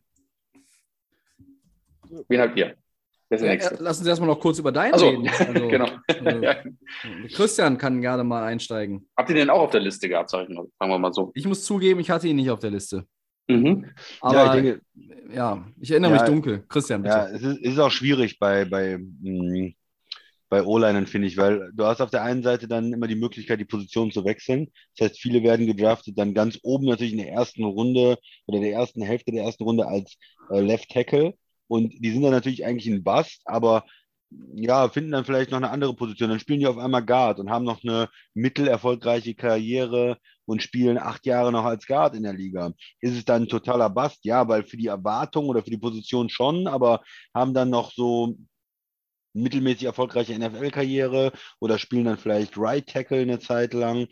Ähm, ja, von daher ist es manchmal ein bisschen schwierig, das äh, zu bewerten. Für diese, für diese Position und für den Draft-Pick, äh, Max, ich, ich stimme dir da absolut zu, war das natürlich eine Enttäuschung damals. Und ja, deshalb habe ich habe auch einen Spieler genommen, der hoch gedraftet worden ist. Ja, es gibt natürlich andere, die äh, tiefer gedraftet werden, die dann komplett äh, rausfliegen, äh, Ende der ersten Runde oder die in der zweiten Runde gedraftet werden oder auch mal Center, die total enttäuschen ähm, oder Guards. Aber ja, bei diesen Top Left Tackle Prospects, erste Hälfte der ersten Runde, da ist es natürlich besonders auffällig. Tobi. Ja. Also er hat tatsächlich Right Tackle gespielt und äh, dann am Ende in Washington nochmal Right Guard. Ähm, was ich total geil finde, Mike Williams hat äh, in seiner Rookie-Season äh, vier Fumbles recovered als Lineman. Und da habe ich natürlich noch überlegt, wer war denn eigentlich der Quarterback? Das war der gute alte Drew Bledsoe, der dann in Buffalo war, weil Ja, ausgestochen worden ist in New England von einem, so von einem ist es. besseren Quarterback, sagen Von wir einem mal. etwas besseren Quarterback. Vom TB12, ja, der Ziegenmann, der Rest ist Geschichte. Also, das ist ja immer, das sind so diese kleinen Zeitgeschichten, äh, über die man dann doch äh, in ja, Vorbereitung für so ein Ranking oder ein Trash-Draft wie heute stolpert. Also, das, äh, ja, äh, das vielleicht nochmal so als kleine Geschichte nebendran. Also tatsächlich äh, sieben Fumble Recoveries in seiner Karriere. Also das, das kann er, sagen wir mal. Ja, Ja, er konnte nicht blocken, gut. aber äh, Fumble Ja gut, also er hat sich einfach draufgeworfen und dann war wahrscheinlich der, Entschuldigung, das klingt fies, aber da war der Ball platt und dann hat er den Fumble halt recovered. Der Max hat gesagt, er hatte 400 Pfund drauf zwischenzeitlich. Ich weiß es nicht mehr. Ich weiß nur, ähm, oh ja, stimmt, 167 Kilo. Er wurde mit 370 Pfund gelistet, aber ja, er war auch nicht mehr fit. Ja. Ähm, Soll ich mal weitermachen? ja, Gerne. Ja, dann, also mein, mein äh, O-Liner äh, für unseren Trash ist Jason Smith, Tobi. Äh, kommt dir vielleicht bekannt vor, der Name? oh ja, von den Rams. Habe ich noch die Rams mit, mit drin. Ähm, ja, zweiter, zweiter Pick im 2009 Draft. Und da will man natürlich diesen Franchise Left Tackle haben. Wir müssen uns die nächsten äh, 15 Jahre nicht drum kümmern. Äh, hat nicht so ganz geklappt. Ne? Also er ja, hat sich nicht durchsetzen können bei den Rams. Äh, hat ähm, äh, ja, da äh, glaube ich seine, seine Position hinterher gegen Roger Stafford verloren auch. Äh, ja, hat ein bisschen Right Tackle gespielt bei den Rams als, als Rookie, aber konnte sich nicht durchsetzen, war, hat auch eine Gehirnerschütterung da kassiert in seiner Rookie-Season, hat sicherlich nicht geholfen, aber na gut, das kann ja wahrscheinlich nicht alles gewesen sein dann bei den Rams. Die haben ihn getradet, äh, schon im nächsten, ähm, schon innerhalb des Rookie-Deals, äh, war Ja. glaube ich noch, ne? äh, zu den, zu den Jets, weil er sich nicht durchsetzen konnte und die Jets haben ihn hinterher released und das heißt, er hat also in der Liga nicht, nicht Fuß gefasst, ja. Er Ja. Äh, konnte da sich nicht für einen, für einen weiteren Vertrag äh, empfehlen. War noch mal kurz bei den Saints, ist da aber nur, die haben sich den mal kurz angeguckt, ist dann wieder released worden. Ähm, und am Ende hat er sich nicht durchgesetzt in der Liga als Second Overall Pick, nicht mal eine Funktion dann Right Tackle Guard irgendwie noch eine Karriere entwickelt, sondern ja, out of the league nach, äh, nach seinem, nach seiner Rookies Karriere mehr oder weniger und äh, extrem enttäuschend. Tobi, du bist ja dabei gewesen, sag ich mal. Was sagst du noch?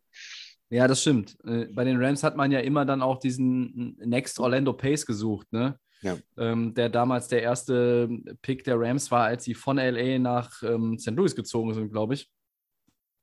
Ähm, wobei, ich bin mir nicht ganz sicher, ob es das Jahr war, aber ähm, Orlando Pace war ja ein, ein fantastischer Left Tackle, der über viele Jahre diese Position hervorragend bekleidet hat und dann hat man da irgendwann mal gesucht.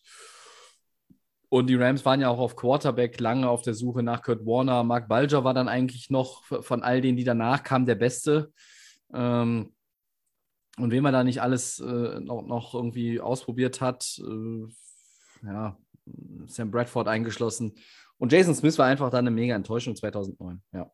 Und es gab auch andere Tackle, die hochgedraftet worden sind, die nicht so richtig gut waren am Ende. Dieser, dieser eine Draft mit Fischer, Jokel da, Jacksonville und, und Kansas Den hätte ich auch auf dem. die, die ja. waren auch nicht toll, aber da habe ich immer noch das Gefühl, die haben es aber noch geschafft, irgendwie in der Liga zu bleiben. Zum Teil Fischer auf jeden Fall über Jahre äh, und, und Robinson hat das nicht geschafft. Ne? Ja, Tobi, aber deinen Jerkel, den habe ich auch auf der Liste gehabt. Ähm, aber ich habe mich für jemand anderen entschieden. Ich gehe auch hier wieder äh, ein Stückchen weiter zurück aus dem 2004er Draft, den zweiten Pick. Und wir sind wieder bei den äh, Oakland Raiders. Die Raiders dominieren unsere Liste heute. Hm. Äh, sagt euch der Name Robert Gallery noch etwas?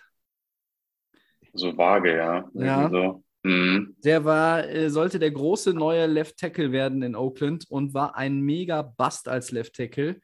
Dann haben sie ihn hinterher gesch geschiftet und hat er Left Guard gespielt.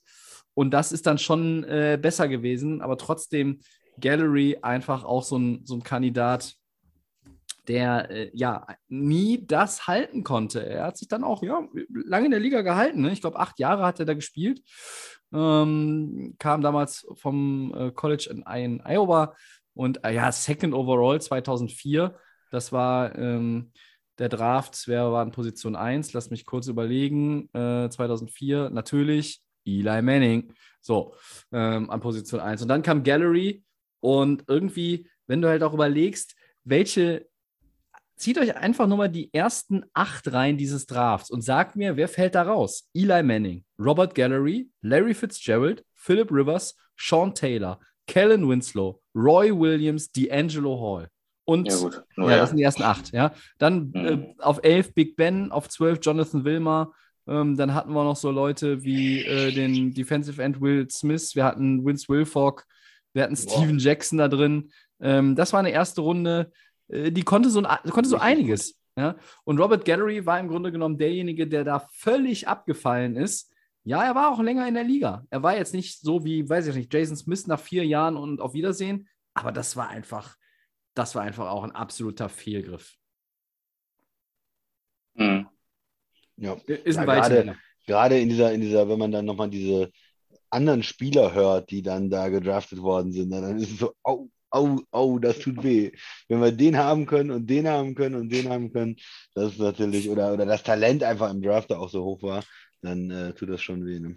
Es geht ja immer um deine Team-Needs. Das ist ja logisch, ja. Also wenn du jetzt nicht gerade irgendwie einen Receiver brauchst, okay, gut, dann holst du natürlich jetzt auch nicht äh, irgendwie einen. Ja, aber das ist nicht die beste Einstellung, Tobi. Äh, nee, natürlich nicht, aber ne, also Larry Fitzgerald in Oakland, meine Güte, wie wäre die Historie der Raiders verlaufen über all die Jahre, ne?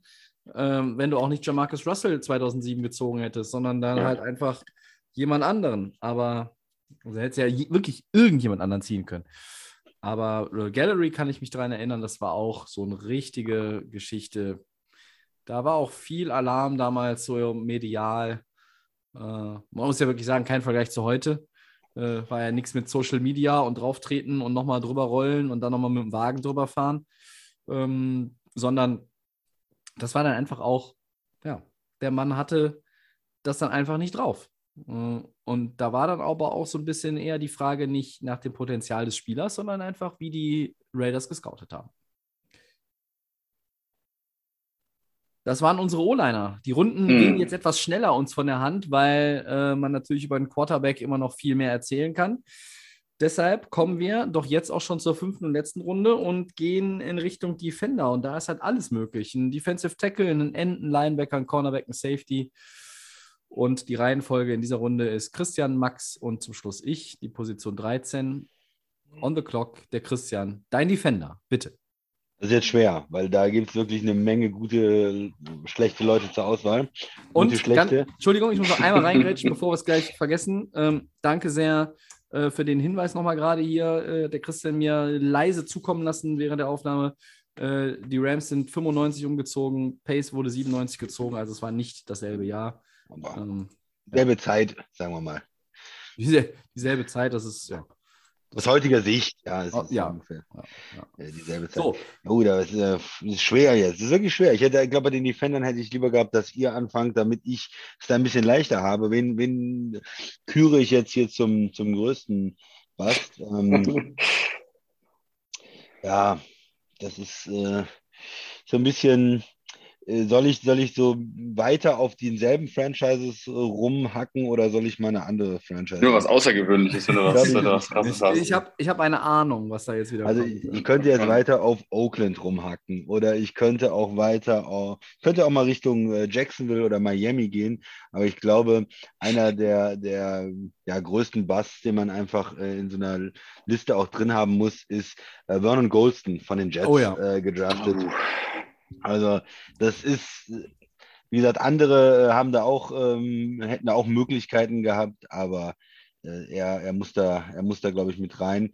2008 äh, gedraftet, äh, war schon als Top-10-Pick auch irgendwo gesehen worden und ja, die Jets äh, gehen hin und sagen, sechster Pick, äh, investieren wir. Ähm, da, sie wollten ihn als Pass-Rusher haben, ja, als, als Outside-Linebacker irgendwie in ihrer 3-4-Defense, um da Druck auf den Quarterback zu machen. Äh, ja, war nicht so mit dem Druck auf den Quarterback, ja. 0-6, 0-6, 0-6 in seinen drei äh, Saisons äh, bei den Jets.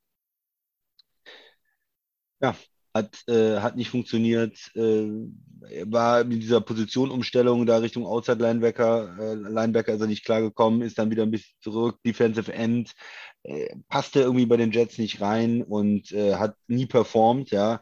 Er hat keine Sex geliefert als Pass Rusher, der in der Top 10 äh, gedraftet wird, muss man natürlich liefern und Sex produzieren, das hat er nicht geschafft.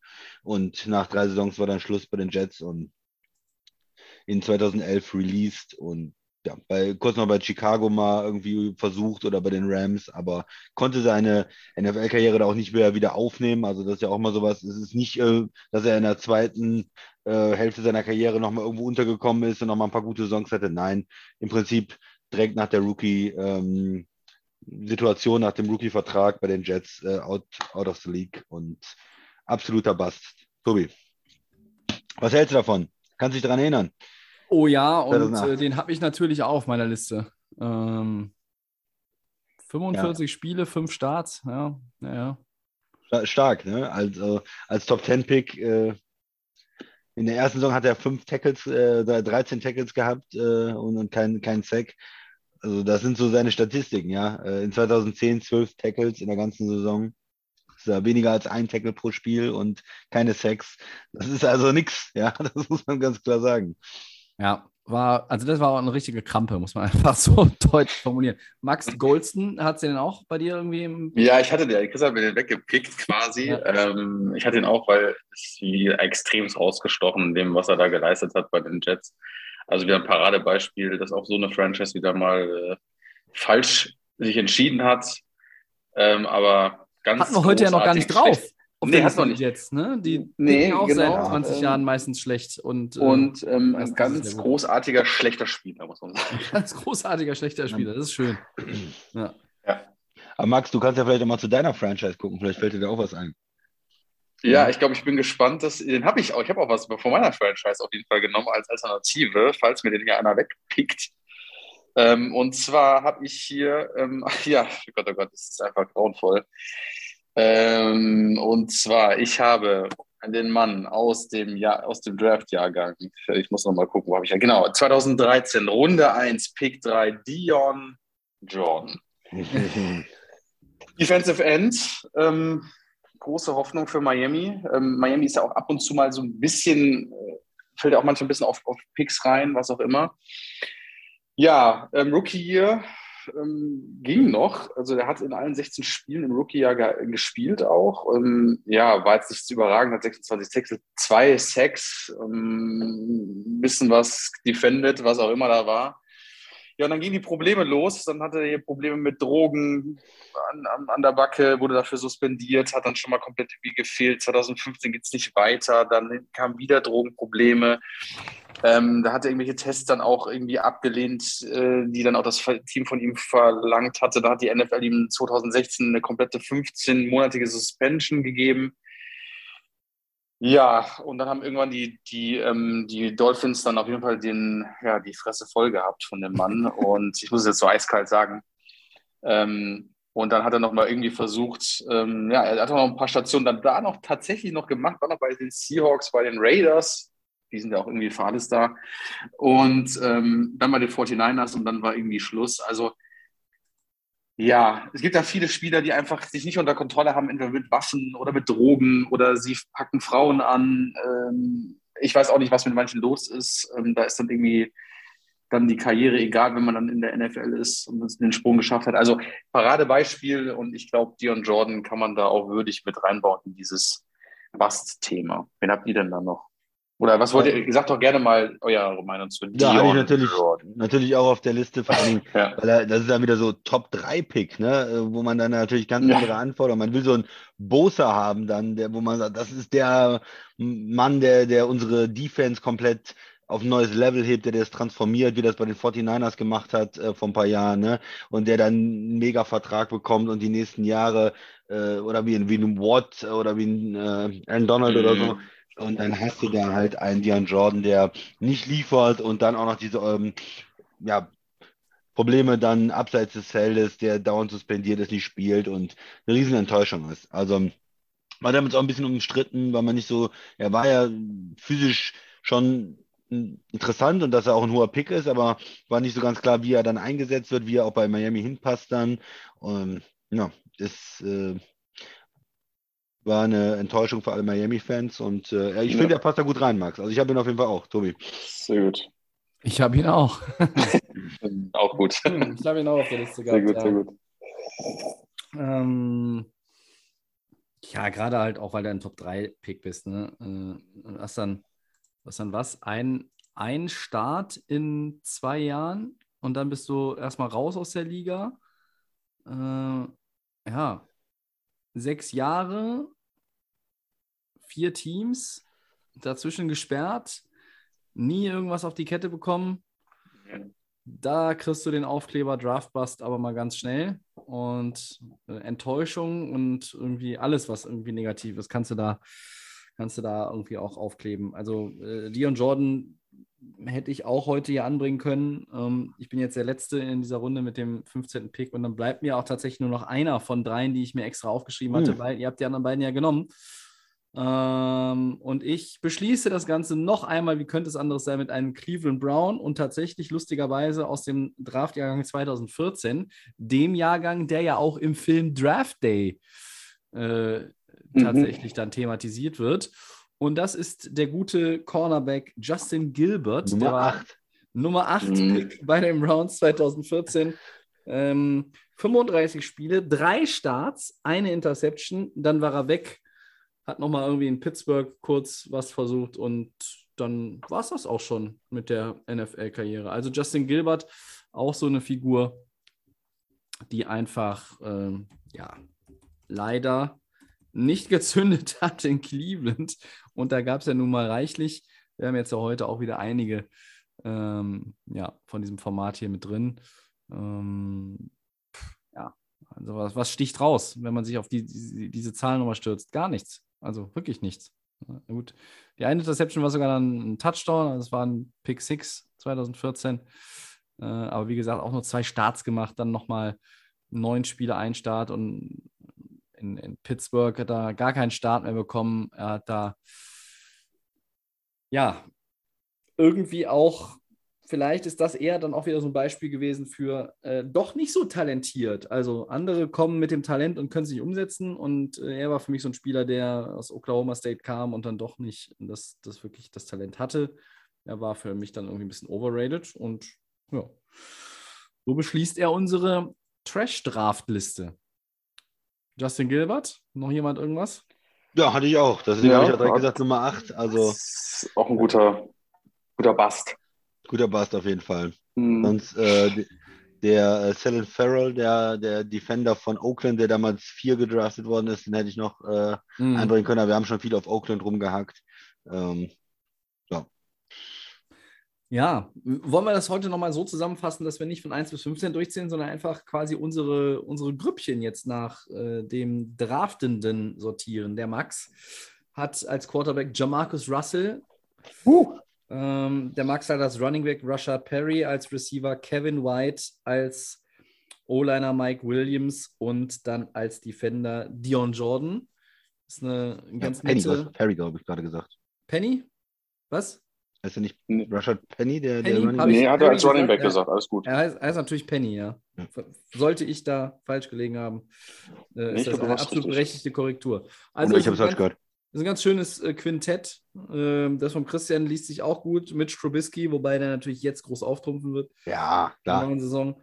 Trent nächstes Richardson, John Ross, Jason Smith als O-Liner und Vernon Goldston äh, als Defender. Das ist mein Lieblingsdefender auch auf jeden Fall. Heute hier in unserem Trash-Draft. Und ich habe dann in meinem Quintett Johnny Menzel, Darren McFadden, Charles Rogers, Robert Gallery und Justin Gilbert. Weißt du, wenn wir noch hätten nehmen rein sollen, also wir hatten ja Quarterbacks, haben wir ja viele gesagt, aber ein Robert Griffin III hätte auch nicht fehlen können als Ja, aber der war ja schon. Ja, Also, er hat der war ja auf. angefangen, aber Äh, der ist auch ein freier Fall nach unten gewesen. Also Ja. ja. könnte man auch mit reinnehmen. Er hat auch gesagt, der wäre jetzt auf hohem Niveau gewesen, sogar im Vergleich zu einigen anderen. Ich sage nur Christian Hackenberg, null Snaps. Ja? Aber meine, meine Lieblingsstatistik tatsächlich auch von Max heute hier: äh, uns kredenzt. Kevin White, null Touchdowns. Null. Einfach so wunderbar, der Typ. Fantastico.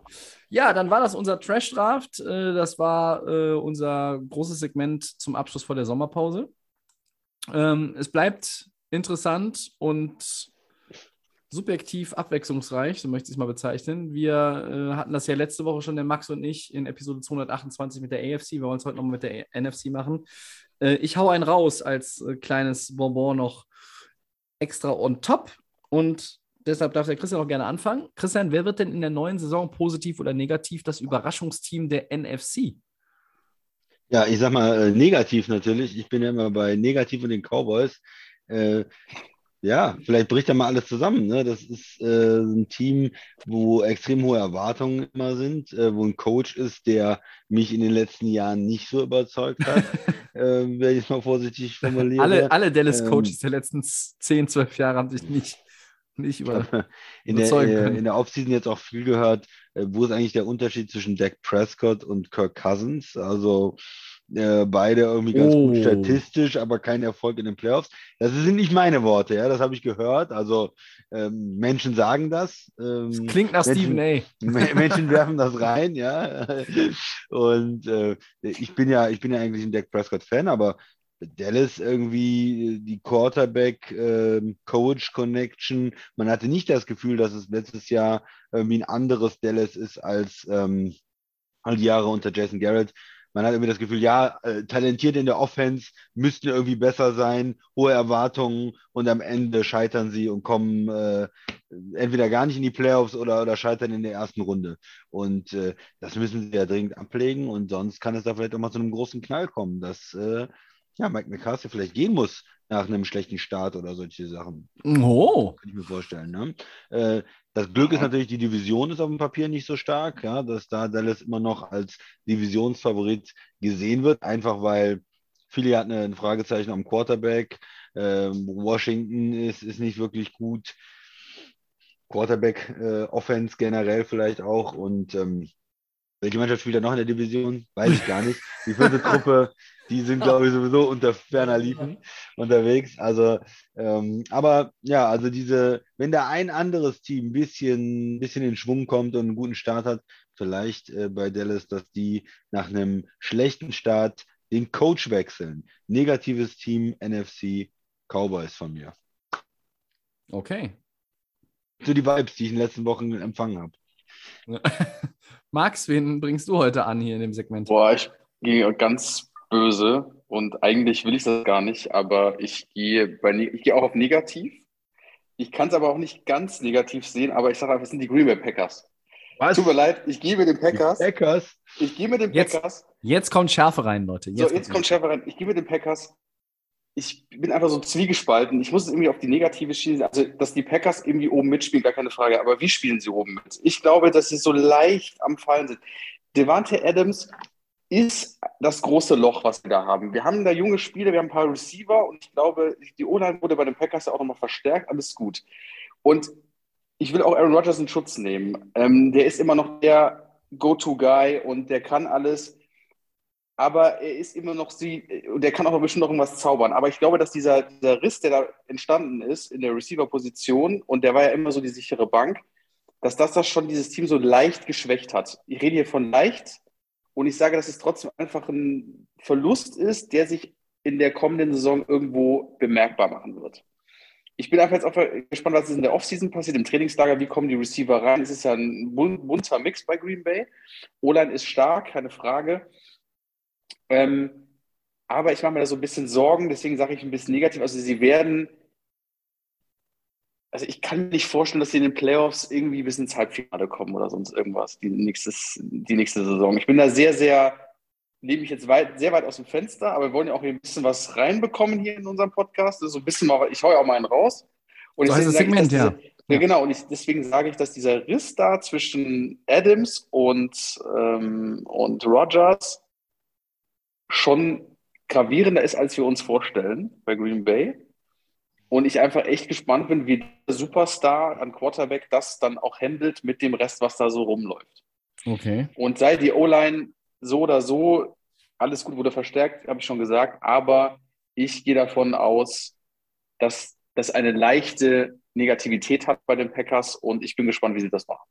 Ja. Bevor, der, bevor der Christian gleich was dazu sagt, möchte ich nur, Ja, ich möchte nur ein, einmal in etwas abgewandelter Form den großartigen äh, Paul Heyman zitieren. Ja, äh, Das ist der WWE, meinst du den? ja, ja. Äh, du redest hier immer noch über den reigning, defending, undisputed, Ja, ist mir egal. most valuable player of the league, Ist mir egal. Aaron Rodgers. Ich bin großer Fan, aber trotzdem ist das Ja. für mich bei dem Team, es kann negativ sein. Also ist- ist mein Statement.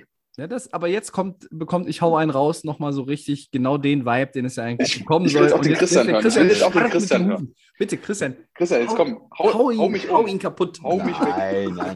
Ich will eine Frage, also du willst mir im Prinzip sagen, dass also ein Alan Lazar jetzt nicht so gut ist wie ein Devante Adams, ja? Das wird im Prinzip sagen. Dass wir keinen äh. Receiver haben, dass wir nur Rookies haben und äh, einen Schrottreceiver. Da Ja. hast du recht. Ja, muss ich dir sagen, hast du recht. Äh, wir haben ihn nicht wirklich ersetzt. Wir haben äh, zu wenig gute Receiver. Das ist, ähm, könnte schwierig werden. Ich habe was anderes erwartet, dass er jetzt ja die Keule auspackt. Der Christian Aaron Rodgers wird das schon irgendwie regeln. Nein. Also der kann das mit Sicherheit irgendwie komprimieren, was ein anderer Quarterback nicht kann. Aber ich glaube, das ist schon ein bisschen mehr als ja, leicht negativ, was da bei Green Bay passiert. Und deswegen glaube ich, dass man auch in den Playoffs nicht so einfach hat, wie man sich das sonst so gedacht Eine, hat. also Aber das, äh, jetzt äh, Spaß beiseite, das, das ähm, Gegenargument äh, von Green Bay-Fans wäre natürlich zu sagen, gut, die O-Line ist, ist ganz gut, wenn alle fit sind, wenn alle mal wieder fit werden, sind natürlich auch ein paar Fragezeichen dabei, die von Verletzungen zurückkommen. Running Backs sind, sind gut und da, du hast einen guten Quarterback und Receiver sind nicht so toll, muss man ganz klar sagen. Da sind äh, junge Leute jetzt äh, dabei, Rookies, äh, die, die dann performen müssen auch. Aber dafür bezahlt Rogers halt eine Menge. Und vielleicht ist es Mhm. damit ein bisschen ausgeglichener und es wird sich nicht mehr so sehr auf einen Receiver fokussiert. Gegen die ähm, 49ers hatte man es ja zum Teil, dass er wirklich immer versucht hat, auf Adams zu werfen, obwohl der gedoppelt war und auch andere Sachen vielleicht nicht gesehen hat. Das ist jetzt die positive Sicht.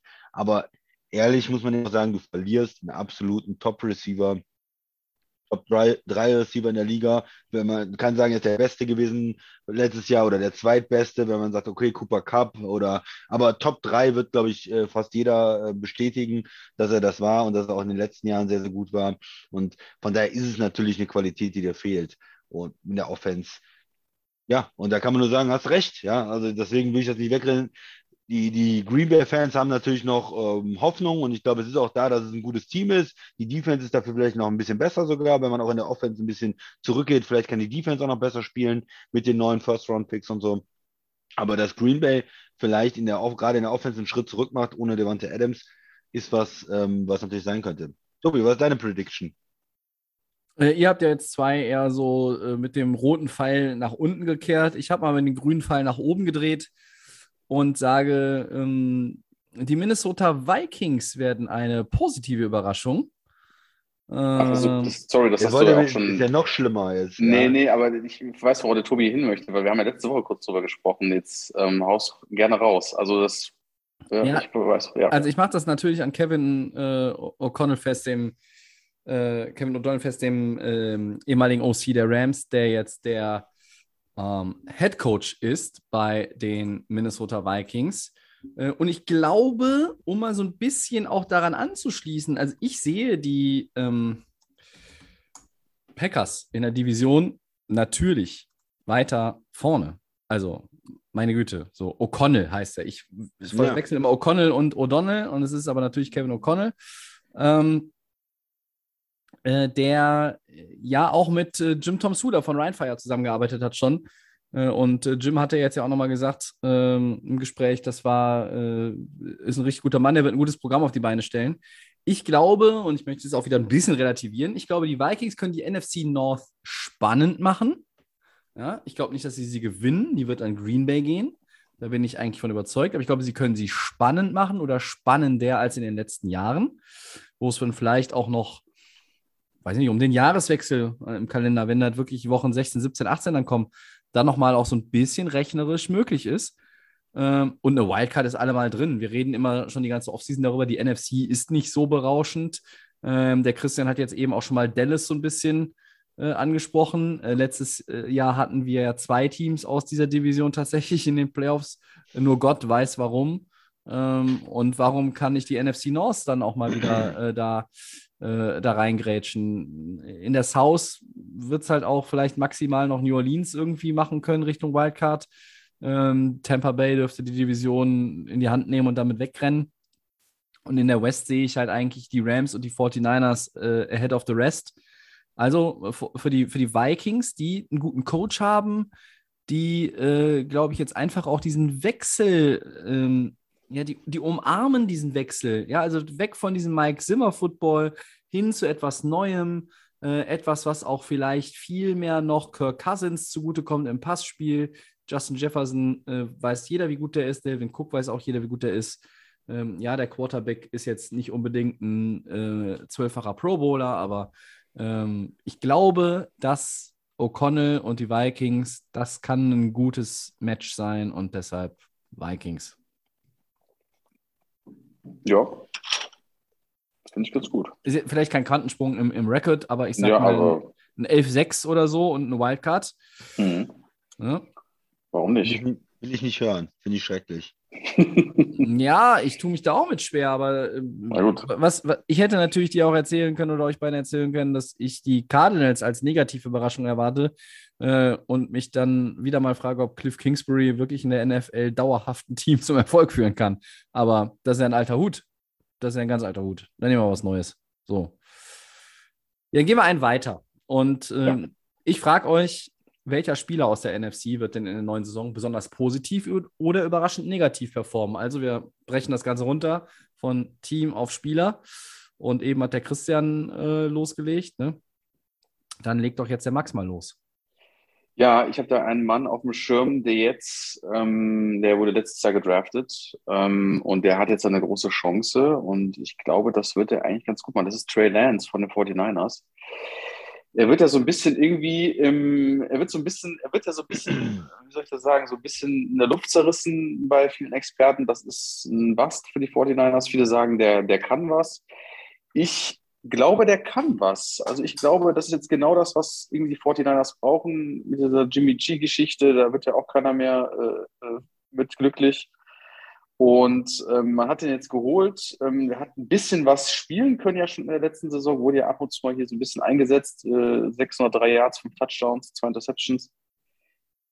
Ist ausbaufähig. Aber jetzt wirklich natürlich die Erlösung ist, äh, wie ich- das ist ja mein Lieblingswort, wisst ihr ja, ähm, für die 49ers Der Löser. kann ich, der Löser, ähm, weiß ich nicht. Aber ich glaube, er wird auf jeden Fall sich, sich steigern. Ähm, ich glaube, ich mag den Typen. Ähm, ich finde, das passt super, dass er jetzt eine Chance bekommt. Und ähm, für mich einfach so, ich schaue da gerne drauf, was mit dem Jungen passiert. Und ich glaube, das ist, dass er dann deutlich eine Steigerung für seine Karriere und auch für das Team ähm, zeigen wird. super, Äh, super interessant. Weil- Keiner. Ja, nein, äh, ich nehme das gerne direkt auf, Tobi, wenn ich darf, weil Ja, gerne. äh, ich habe auch über die 49ers nachgedacht und äh, ich denke, habe in die andere Richtung gedacht. Ich habe gedacht, ähm, was ich in der Offseason irgendwie gesehen habe, äh, Jimmy G wird nicht getradet. Bei den 49ers äh, letztes Jahr kam er extrem gut an, weiterhin im, Wird der Starter sein. im Lockerroom. Ja, äh, nein, äh, Mhm. äh, warum? Er, er hängt ja immer noch rum. Ja, sie haben ihn nicht getradet, sie können ihn nicht traden, vielleicht auch wegen seiner Schultergeschichte, aber er ist populär immer noch. Und umgekehrt hat man von Trey Lance ja noch nicht so viel gesehen. Wird er vielleicht weiterhin der Starter da sein? Wird es ein weiteres Jahr geben, wo sie mit dem Veteranen gehen und wo der hochge ja, bezahlt ist er nicht hoch bezahlt, er ist auch nicht hoch gelobt, aber für den extrem viel investiert wurde. Also der, der Rookie, in den sie ja riesige Erwartungen gesteckt haben, dadurch, dass sie auch die Fourth-Round-Picks äh, getradet haben, um ihn zu bekommen, wird er ein weiteres Jahr auf der Bank sitzen oder nur vielleicht bei ein paar Gimme-Plays da irgendwie eingesetzt werden, bei ein paar Laufspielzügen oder so. Ich finde es sehr interessant und im Moment würde ich vielleicht sogar sagen, dass Jimmy G nochmal spielt äh, bei den Ah. 49ers und ich ihn als, als Was Gewinner bei den dir, Gurke? 49ers der Offseason sehe. Ja, er ist nicht getradet worden. Ja, aber äh, das weiß ich, das weiß ich, das finde ich auch völlig in Ordnung. Aber du gehst jetzt hier mit Trey Lance, du lass den mal ein bisschen reinlaufen da. Ich finde es jetzt so geil. Also, wenn man sagt, so 600 Yards, du hast mal fünf Touchdowns geworfen. Ähm, für das, was der da gespielt hat, ähm, weil Jimmy G ist ja auch so, ist er jetzt bei 49ers, wird er getradet. Dieser ganze Bohai, den wir über diesen Vogel haben, den, das haben wir ständig, haben wir den irgendwo im, im, im Game drin. Jimmy G, Jimmy G, wo ist er? Setzt ihn auf die Bank, der soll mal kurz Pause machen, lass den jungen Trey Lance spielen und wenn der es nicht kann, kannst du ja diese Gurke wieder einbauen. Aber also ich weiß es nicht, man kann jetzt ja nicht auf was, was er gespielt hat, irgendwie sagen, okay, der kann jetzt irgendwie nichts. Also ich finde, gib dem mal was. Debo Samuel spielt er jetzt wieder für die 49ers. Ähm, lass dem mal ein paar Bälle zu werfen und gucken wir mal, ob er was kann. Also dieses Jimmy G-Gelaber. kann ich nicht mehr hören, du. Kann ich, ja, kann ich ich weiß, nicht mehr hören. ja, ich weiß nicht, aber sie äh, Aber du hast ja auch wieder recht. zum Was, Super Bowl führt. Er war schon mal im immer Super Bowl. ne? ja, genau. Ja, ich, und die haben ihn auch noch da rumlaufen. Ich weiß auch nicht, was die. Die 49ers wissen doch selber nicht, was sie machen. Ja. Also Tobi, du bist jetzt der, du bist jetzt der Schiedsrichter hier. Äh, Ja, genau. Wer, wer ist der Superstar in der nächsten Saison? Ist es Trey Lance? Ist es Jimmy Garoppolo oder, oder ist es keiner von beiden? Äh, Was ist deine Meinung? Ich glaube, dass Debo Samuel am Ende Quarterback spielt. Ach, Ja. Ähm, So sieht's aus. So boah, es ist, aus. schwer, ist, schwierig, ist schwierig einzuschätzen. Ich glaube, in einer Woche bin ich wieder irgendwie auf Seiten von Christian und sage, äh, am Ende ist, glaube ich, Garoppolo der Mann, der immer noch dieses Team führt. Äh, und, sie, und sie Lance quasi weiterentwickeln wollen im Hintergrund und, und hoffen, dass sie ihn so entwickeln können. Ich habe ja auch die eine oder andere Stimme gehört, ähm, die mittlerweile äh, kritisch hinterfragt, ob das nicht vielleicht ein bisschen zu hoher Preis war, äh, äh, wenn man so das Skillset von Trey Lance sich anguckt. Ähm, ich, ich weiß es nicht. Ähm, auf der anderen Seite, ja, verstehe ich auch die Argumentation von Max. Hm. Ich habe aber jetzt weder positiv noch negativ irgendjemand von den 49ers, sondern ich schwanke zwischen zwei Optionen, die quasi an etwas anknüpfen, was wir eben schon im Segment hatten. Und ich glaube, ich glaube, ich, ich hau jetzt, ich hau jetzt wirklich mal, ich hau mal einen raus und sage, absoluter Breakout-Player, wirklich positiv überraschen wird in der neuen Saison, Alan Lazar, Wide Receiver der Packers. Äh, und da donner ich euch jetzt äh, 1300 Yards und 12 Touchdowns als Zahlen mal von Latz. Ich glaube, der wird der Nummer 1 Receiver. Ähm, es wird nicht der Rookie Christian Watson aus North Dakota, Christian, ist richtig? Ja, ja. Ähm, und auch die anderen, also ich meine, da sind ja schon so ein paar auch. Was ist hier mit so einem Amari Rogers? Kann der den nächsten Step machen? Da sind die Tight Ends. Du kannst mit den, mit den Running Backs auch, äh, also gerade mit, mit äh, Jones ja arbeiten, der aus dem Backfield was fangen kann. Wenn der vielleicht auch, vielleicht wird ein bisschen auch mit ein paar anderen, ja, Schemes gearbeitet, in auf, ich weiß es nicht. Und dann, dann hast du noch dann den Quadzilla oder wie er heißt da im Backfield, dann läuft der noch Ja. ein bisschen, weil Aaron Jones mehr ins Passing-Game eingebunden Ich weiß es nicht. El Nazar, glaube ich, wird der Nummer 1 Receiver der Packers und er hat einen, ich möchte nicht schon wieder äh, jetzt eine ganz schlechte Imitation von Paul Heyman da bieten, aber der ist halt immer noch der fucking MVP und warum soll der nicht dem einfach, äh, ne? Also der hätte doch letztes Jahr, der Christian hat es doch eben nochmal gesagt, der hätte doch letztes Jahr auch schon bessere Zahlen gehabt, wenn der Rodgers nicht immer die ganze Zeit in die Double Coverage zu Devante Adams wirft, weil er einfach den anderen nicht vertraut. Und jetzt bleibt ihm doch nichts anderes übrig. Und wem vertraut er dann eher? Christian Watson oder Alan Nazar? Ja, er hat auch gesagt, er sieht ihn als Nummer 1 Receiver. Er hat die Chance, jetzt Nummer 1 Receiver zu werden. Bin gespannt. Er hat natürlich nicht dieses, bis jetzt nicht dieses absolute Talent gezeigt. Ähm, Er ist nicht so komplett nicht, wie er ist Devante nicht Adams. so schnell, er hat nicht so den guten Natürlich, Release wie, wie, wie Adams und so. Er macht ja auch viel diese Drecksarbeit, dieses Blocken in, in der Green Bay Offense. Aber gut, vielleicht kann er sich nochmal ein, ein Stück weit weiterentwickeln und auch ähm, richtige Nummer 1 Receivers Zahlen dann auch haben. Ne? Ja. Meine Alternative für das Segment wäre jetzt übrigens gewesen, und dann hätte ich auch nochmal an den Christian angeknüpft. Ezekiel Elliott verliert seinen Starterjob an Tony Pollard. Ja, Hm. gut. Weil ich glaube, die, die große Zeit von äh, Sieg und die, die, die Siegfütterung ist, glaube ich, so langsam abgeschlossen. Ja. Es ist satt. Und hat schwere Taschen. Ja, das war, ich hau einen raus. Mhm. Ähm, und damit biegen wir ein auf die Zielgerade eines dann doch relativ langen Podcasts mal wieder. Ähm, Four Downs. Wer möchte loslegen? Ich leg mal los. Äh, sprich mir denn aus? Arch Manning? Äh, der, glaub, Neffe ja. von, der Neffe von Eli und Peyton hat sein College ausgesucht, Männers. Quarterback-Talent geht an die University of Texas. Ist das eine gute Wahl? Seine Onkel waren ja bekanntlich woanders, ne? Eli war in Ole Miss, wo, glaube ich, auch Archie Manning war, der Papa von Eli und Peyton. Und Peyton war in Tennessee. So, also, Arch Manning geht zu den Texas Longhorns. Max, was sagst du? Ja, finde ich gut. Man muss jetzt nicht irgendwie dann in die Colleges gehen, die vorher irgendwie äh, die Familie Ja. schon irgendwie abgegrast haben. Vielleicht mal neues, ähm, neue Universität zu sehen, das ist eine eigene Entscheidung. Da werden ja Gespräche geführt mit Team. Ähm, wie fühlt er sich an der Universität? Ähm, ist das sein Ding? Ich finde das völlig in Ordnung. Mal schon, ob er den Sprung irgendwann schafft in die NFL. Aber ich bin immer der Meinung, geh mal da woanders hin, wo nicht alle vorher waren. Also Mhm. man muss nicht immer den, den Eltern oder den Onkels oder was auch immer hinterherlaufen. Christian? Ja, sehe ich ungefähr ähnlich. Also ich finde finde es auch. Ähm, er wird sein, sein Ding machen. Er hat ja sowieso diese Familie, ähm, dieser, dieser, ich will jetzt nicht sagen Riesenschatten, der über ihm liegt, aber es ist natürlich schon, schon Wahnsinn und da so ein bisschen die eigenen Wege zu gehen, ist, glaube ich, dann nicht, ist nicht verkehrt. Wenn man schon auch Quarterback ist, Ja. ne, mit dem Namen Manning, das reicht dann, glaube ich, schon als Schatten. Ja, drei, drei Punkte dazu von mir. Ähm, ich glaube, er wird momentan sehr äh, zurückgehalten. Also ich glaube, so mit öffentlichen Social Media Accounts und so, da das ist alles irgendwie unter Kontrolle. Also ich glaube, weiß nicht, der macht glaube ich gar nichts. Das wird alles irgendwie weggeblockt von der Family. Das zweite, ähm, ein College, auf dem Eli oder Peyton wären, ist vielleicht dann doch auch too much pressure. Ne? Der Christian sagt es, der Name verpflichtet ja irgendwie auch schon. Trotzdem Ja, werden ihm ja auch Peyton und Eli bestimmt gute Tipps geben können. Und das dritte ist Headcoach äh, Steve Sarkisian, der ist in äh, Texas und der ist ja äh, auch jetzt nicht, kein, ist ja kein unbeschriebenes Blatt und äh, der weiß, wie man auch äh, Talente zu guten Quarterbacks formt, zumindest am College. Ob die dann in der NFL auch gute Quarterbacks sind, mh, muss man dann auch immer noch mal gesondert begutachten.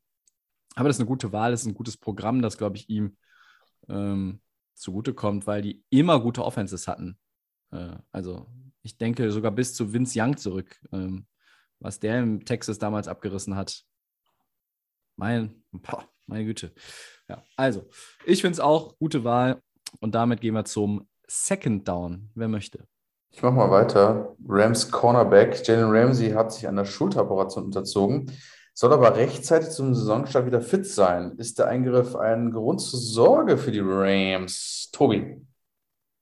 Aus meiner Sicht erstmal nicht, weil äh, also er hat mit diesen AC, sprained AC Joints da irgendwie äh, mit den Schultergelenken in, in der Saison ja schon gespielt. Äh, und da war er ziemlich gut. Also äh, ja, irgendwo Never Back Down Mentality, ne? Also er hat äh, immer die ersten Receiver des gegnerischen Teams gecovert, er ist auf alles draufgegangen, er hat wirklich stark gespielt, er hat gute Regular Season gehabt, er hat auch einen gute, äh, guten Run in den Playoffs gehabt. Ähm, ist vielleicht eher so die schlechte Nachricht dann für die Receiver in der neuen Saison. Wenn Jalen Ramsey jetzt wieder so komplett fit ist, ja, dann könnte er theoretisch ja noch besser werden. Aber ähm, ja, also ich glaube, der ist rechtzeitig fit und das ist jetzt eh kein Spieler, der in der Preseason groß irgendwie spielen muss oder was auch immer. Also Ist ja ein Veteran, erfahren und ich sehe das auch relativ unkritisch. Also besser, besser jetzt und dass er dann voll, voll fit ist. Ja, Ja. Max, Ja, also ähm, ich mache mir auch keine Sorgen. Da ist halt eine Operation und der kommt auch wieder so stark zurück wie vorher. Also kein, kein Thema. Drittes Down, der Christian. Ja, die Bears sind in Bezug auf Quarterback Justin Fields begeistert, begeistert von dessen Trainingseindrücken. Wer spielt denn die bessere, das bessere Jahr 2022? Fields oder doch Tobis absoluter Liebling Carson Wentz in Washington? Max, willst du zuerst? Äh, ja, ich glaube ja, es ist immer, ja, was soll man dazu sagen? Coinflip. ne? äh, Du kannst natürlich auch sagen, glaube, keiner von glaube, beiden. ich glaube, dass Carson Wentz was Besseres spielt da in Washington als, als der Fields. Ich glaube, das ist einfach eher, weiß ich nicht. Ich, ich gehe einfach mit Carson Wentz bei den, bei den Washington. Ähm, die richtige Antwort ist natürlich weder noch, sondern Daniel Jones bei den Giants spielt die bessere so. Saison. Äh, nein, kann man dem Christian auch nicht antun. Äh, ich glaube, am Ende ist es tatsächlich Fields. Mm, glaube, den müssen wir erstmal so richtig sehen. Also Matt Nagy hat den letztes Jahr äh, ja nicht so eingesetzt, wie man ihn einsetzen müsste. Und ja, ich gehe da irgendwie mit Fields. Aber ah, auf der anderen Seite muss man auch sagen, was interessieren mich die Trainingseindrücke? Also, Ja. Regular Season Game ist ein anderes Genau, Paar Schuhe. mich Ich möchte dann. Justin Fields dann sehen, wenn er in Woche 1 dann irgendwie 400 Yards schmeißt, drei Touchdowns Ja. und die Bears zum Sieg führt. Äh, Ansonsten bin ich da jetzt erstmal relativ unbeeindruckt. Ja, richtig. Christian, was sagst du dazu? Ja, für mich ist es, äh, für mich ist es relativ klar. Ähm, für mich ist es Carson Wentz. Also welches Team hat denn äh, mehr Unterstützung geliefert auch für den Quarterback? Haben die Bears irgendwas getan, irgendwas, äh, damit man ja das Gefühl hat, da läuft es besser in der Offense? Ja, die hätten Kevin White nicht abgeben sollen, vielleicht. Fällt, fällt dir irgendwas ein? Nein, mir fällt auch nichts ein. Danke. Nein, es ist einfach, äh, es ist einfach nicht, nicht toll gewesen, wie die Offseason in Chicago, denke ich mal, auf der offensiven Seite gelaufen ist, bei den Bears insgesamt und bei Philly haben sie schon ein bisschen mehr gemacht, ne? Was Receiver angeht, äh, damit, damit er auch Erfolg hat. Washington, meinst du? Äh, aber Washington, Entschuldigung. Ja, Ja, jetzt, jetzt natürlich vor dem Hintergrund, dass McLaurin jetzt hin verlängert hat, dann sieht das erstmal auch wieder besser aus, das stimmt. Ich, Wentz bin ich immer noch bei, äh, ja. Ich sehe aber einfach Fields, weil, weiß ich nicht, da, da sehe ich irgendwie more Upside. Aber äh, by the way, McLaurin gibt inzwischen ein paar äh, neue Zahlen, schieben wir noch schnell ein. Total Guarantees 53,1. Äh, voll garantiert äh, beim Signing 34,6. Ro- äh, Signing-Bonus sind 28 Millionen. Äh, und da gibt es noch ein paar Incentives. Also sieht äh, erstmal ganz gut aus. Ja, aber natürlich, klar, äh, man kann da argumentieren, Wenz ist auch der erfahrene Mann, hat mehr, mehr Waffen dann in der Offense, aber ich habe das Gefühl, dass Fields die bessere Saison spielt. Wenz scheint für mich irgendwie so auch abgelaufen, die Zeit wieder, weil, ach Mensch, das war ja schon in, in Indie nix und naja, gucken wir mal, wer am Ende da recht behält.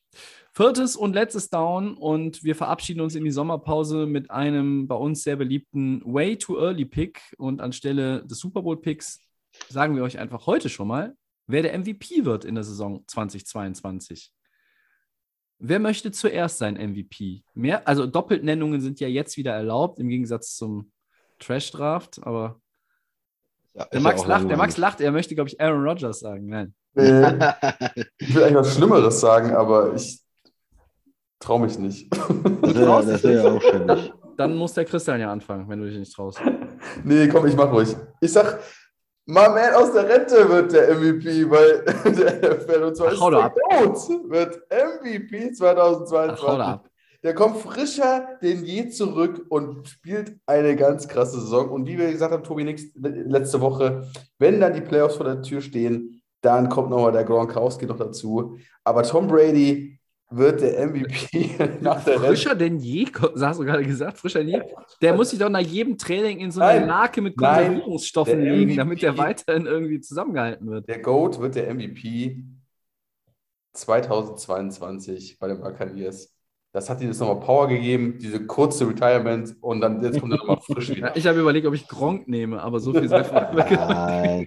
Buh. Es ist MVP, wird Tom Brady. Der bleibt nämlich auch nicht retired. Mal gucken, ob er länger retired ist. Als Der Brady. kommt safe wieder. Also der Max nimmt tatsächlich den Ziegenmann und der Christian nimmt jemand anderen, glaube ich. Nein, ich nehme Josh Allen. Also ich Ja. denke mal, Nein, Äh, nein. es muss ein Quarterback sein, muss ein Nein. Quarterback sein, ein junger Quarterback.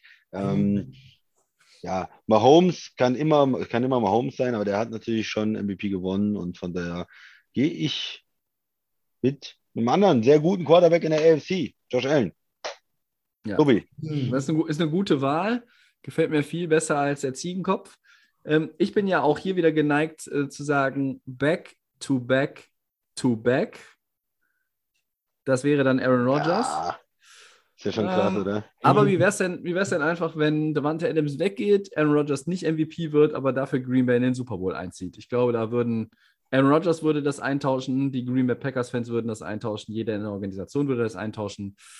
Deshalb fällt meine MVP-Wahl auf ähm, auch einen Quarterback, äh, wie beim Christian ein AFC-Quarterback.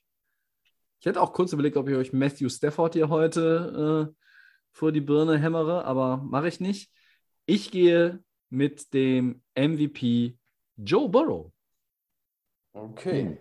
Joe Burrow wird MVP. Also wenn, wir, wenn ich Ja, überlege, was Joe Chase im ersten Jahr gemacht hat, warum macht er im zweiten Jahr nicht einfach 2000 Yards? Dann ist ja schon die halbe Miete für Joe Burrow, um MVP zu werden. Ne? Denn der Christian hat recht, es kann kein anderer werden. Ja? Sonst hätte ich auch über Jonathan Taylor gerne nachgedacht als MVP. Ne? Aber nee. Also, wir halten fest, Mr. Ziege kommt aus der Ecke von Max. Der Christian serviert uns hier Josh Allen und ich komme mit Joe Burrow aufs Spielfeld als MVP für die neue Saison. So. Haben wir noch was nachzutragen? Hm, Nö, Errors, so. Omissions, was auch immer, nix. Dann äh, kommt jetzt der traurige Abschied in Richtung Sommerpause. Eine kurze Anmerkung noch, bevor unsere legendäre Verabschiedungsphrase beginnt. Wir bedanken uns natürlich jetzt auch schon mal ähm, ganz explizit für ähm, ja, diese, wir nennen es dann gerne Staffel von Delay of Game und dass ihr immer wieder eingeschaltet habt, zugehört habt, wie wir über Football quatschen. Äh, für alle eure Fragen, Themenanregungen, äh, Kritik äh, an dem Bashing, was der Christian macht, Kritik an dem Bashing, was ich betreibe, was, Was für ein immer. Bashing, bitte. Ja, ja, ja. Geht ja teilweise ab. Ich lese euch ja nicht alles vor, was hier so auf dem Account war. Nein. Also, ähm, vielen Dank dafür. Ähm, ich habe in den letzten Jahren oft darüber nachgedacht in der Sommerpause, ob äh, die Sommerpause nicht einfach ewig anhält. Ähm, das habe ich irgendwie nicht. Ähm, es ist zwar zeitlich immer schwieriger, aber ich habe wahnsinnig Bock auf den Podcast. Deshalb können wir jetzt schon safe versprechen, Episode 230 und we weitere werden kommen. Einstweilen würden wir jetzt erstmal sagen, vielen Dank und ich bedanke mich für heute und für eine grandiose Saison, um Roman Weidenfeller zu zitieren, beim Christian Sehr gerne. und auch bei Max, der ist ja jetzt auch wieder regelmäßig am Start. Das freut uns sehr. Danke, Max. Danke euch auch, ja. Ja, und dann äh, bleibt uns jetzt wirklich nur noch äh, zu erklären, wo es den Podcast gibt. Den gibt es wie immer bei Soundcloud, bei Apple Podcasts, bei Spotify und den geschätzten Kollegen von The Fan FM. Bei Facebook und bei Twitter könnt ihr uns schreiben, at die NFL, die Podcast, das ist unsere, unser Kontakt bei Instagram. Und ja, dann wünschen wir euch einen schönen Sommer. Wir hoffen, es gibt einen guten Sommer, schönen Urlaub, schöne Erholung, was auch immer. Und wenn ihr andere Podcasts hört, im August sind wir wieder da und dann hört ihr wieder uns hoffentlich. Bis dahin wünschen wir euch eine gute Zeit. Vielen Dank. Wir sind raus. Raus. Macht's gut. Tschö.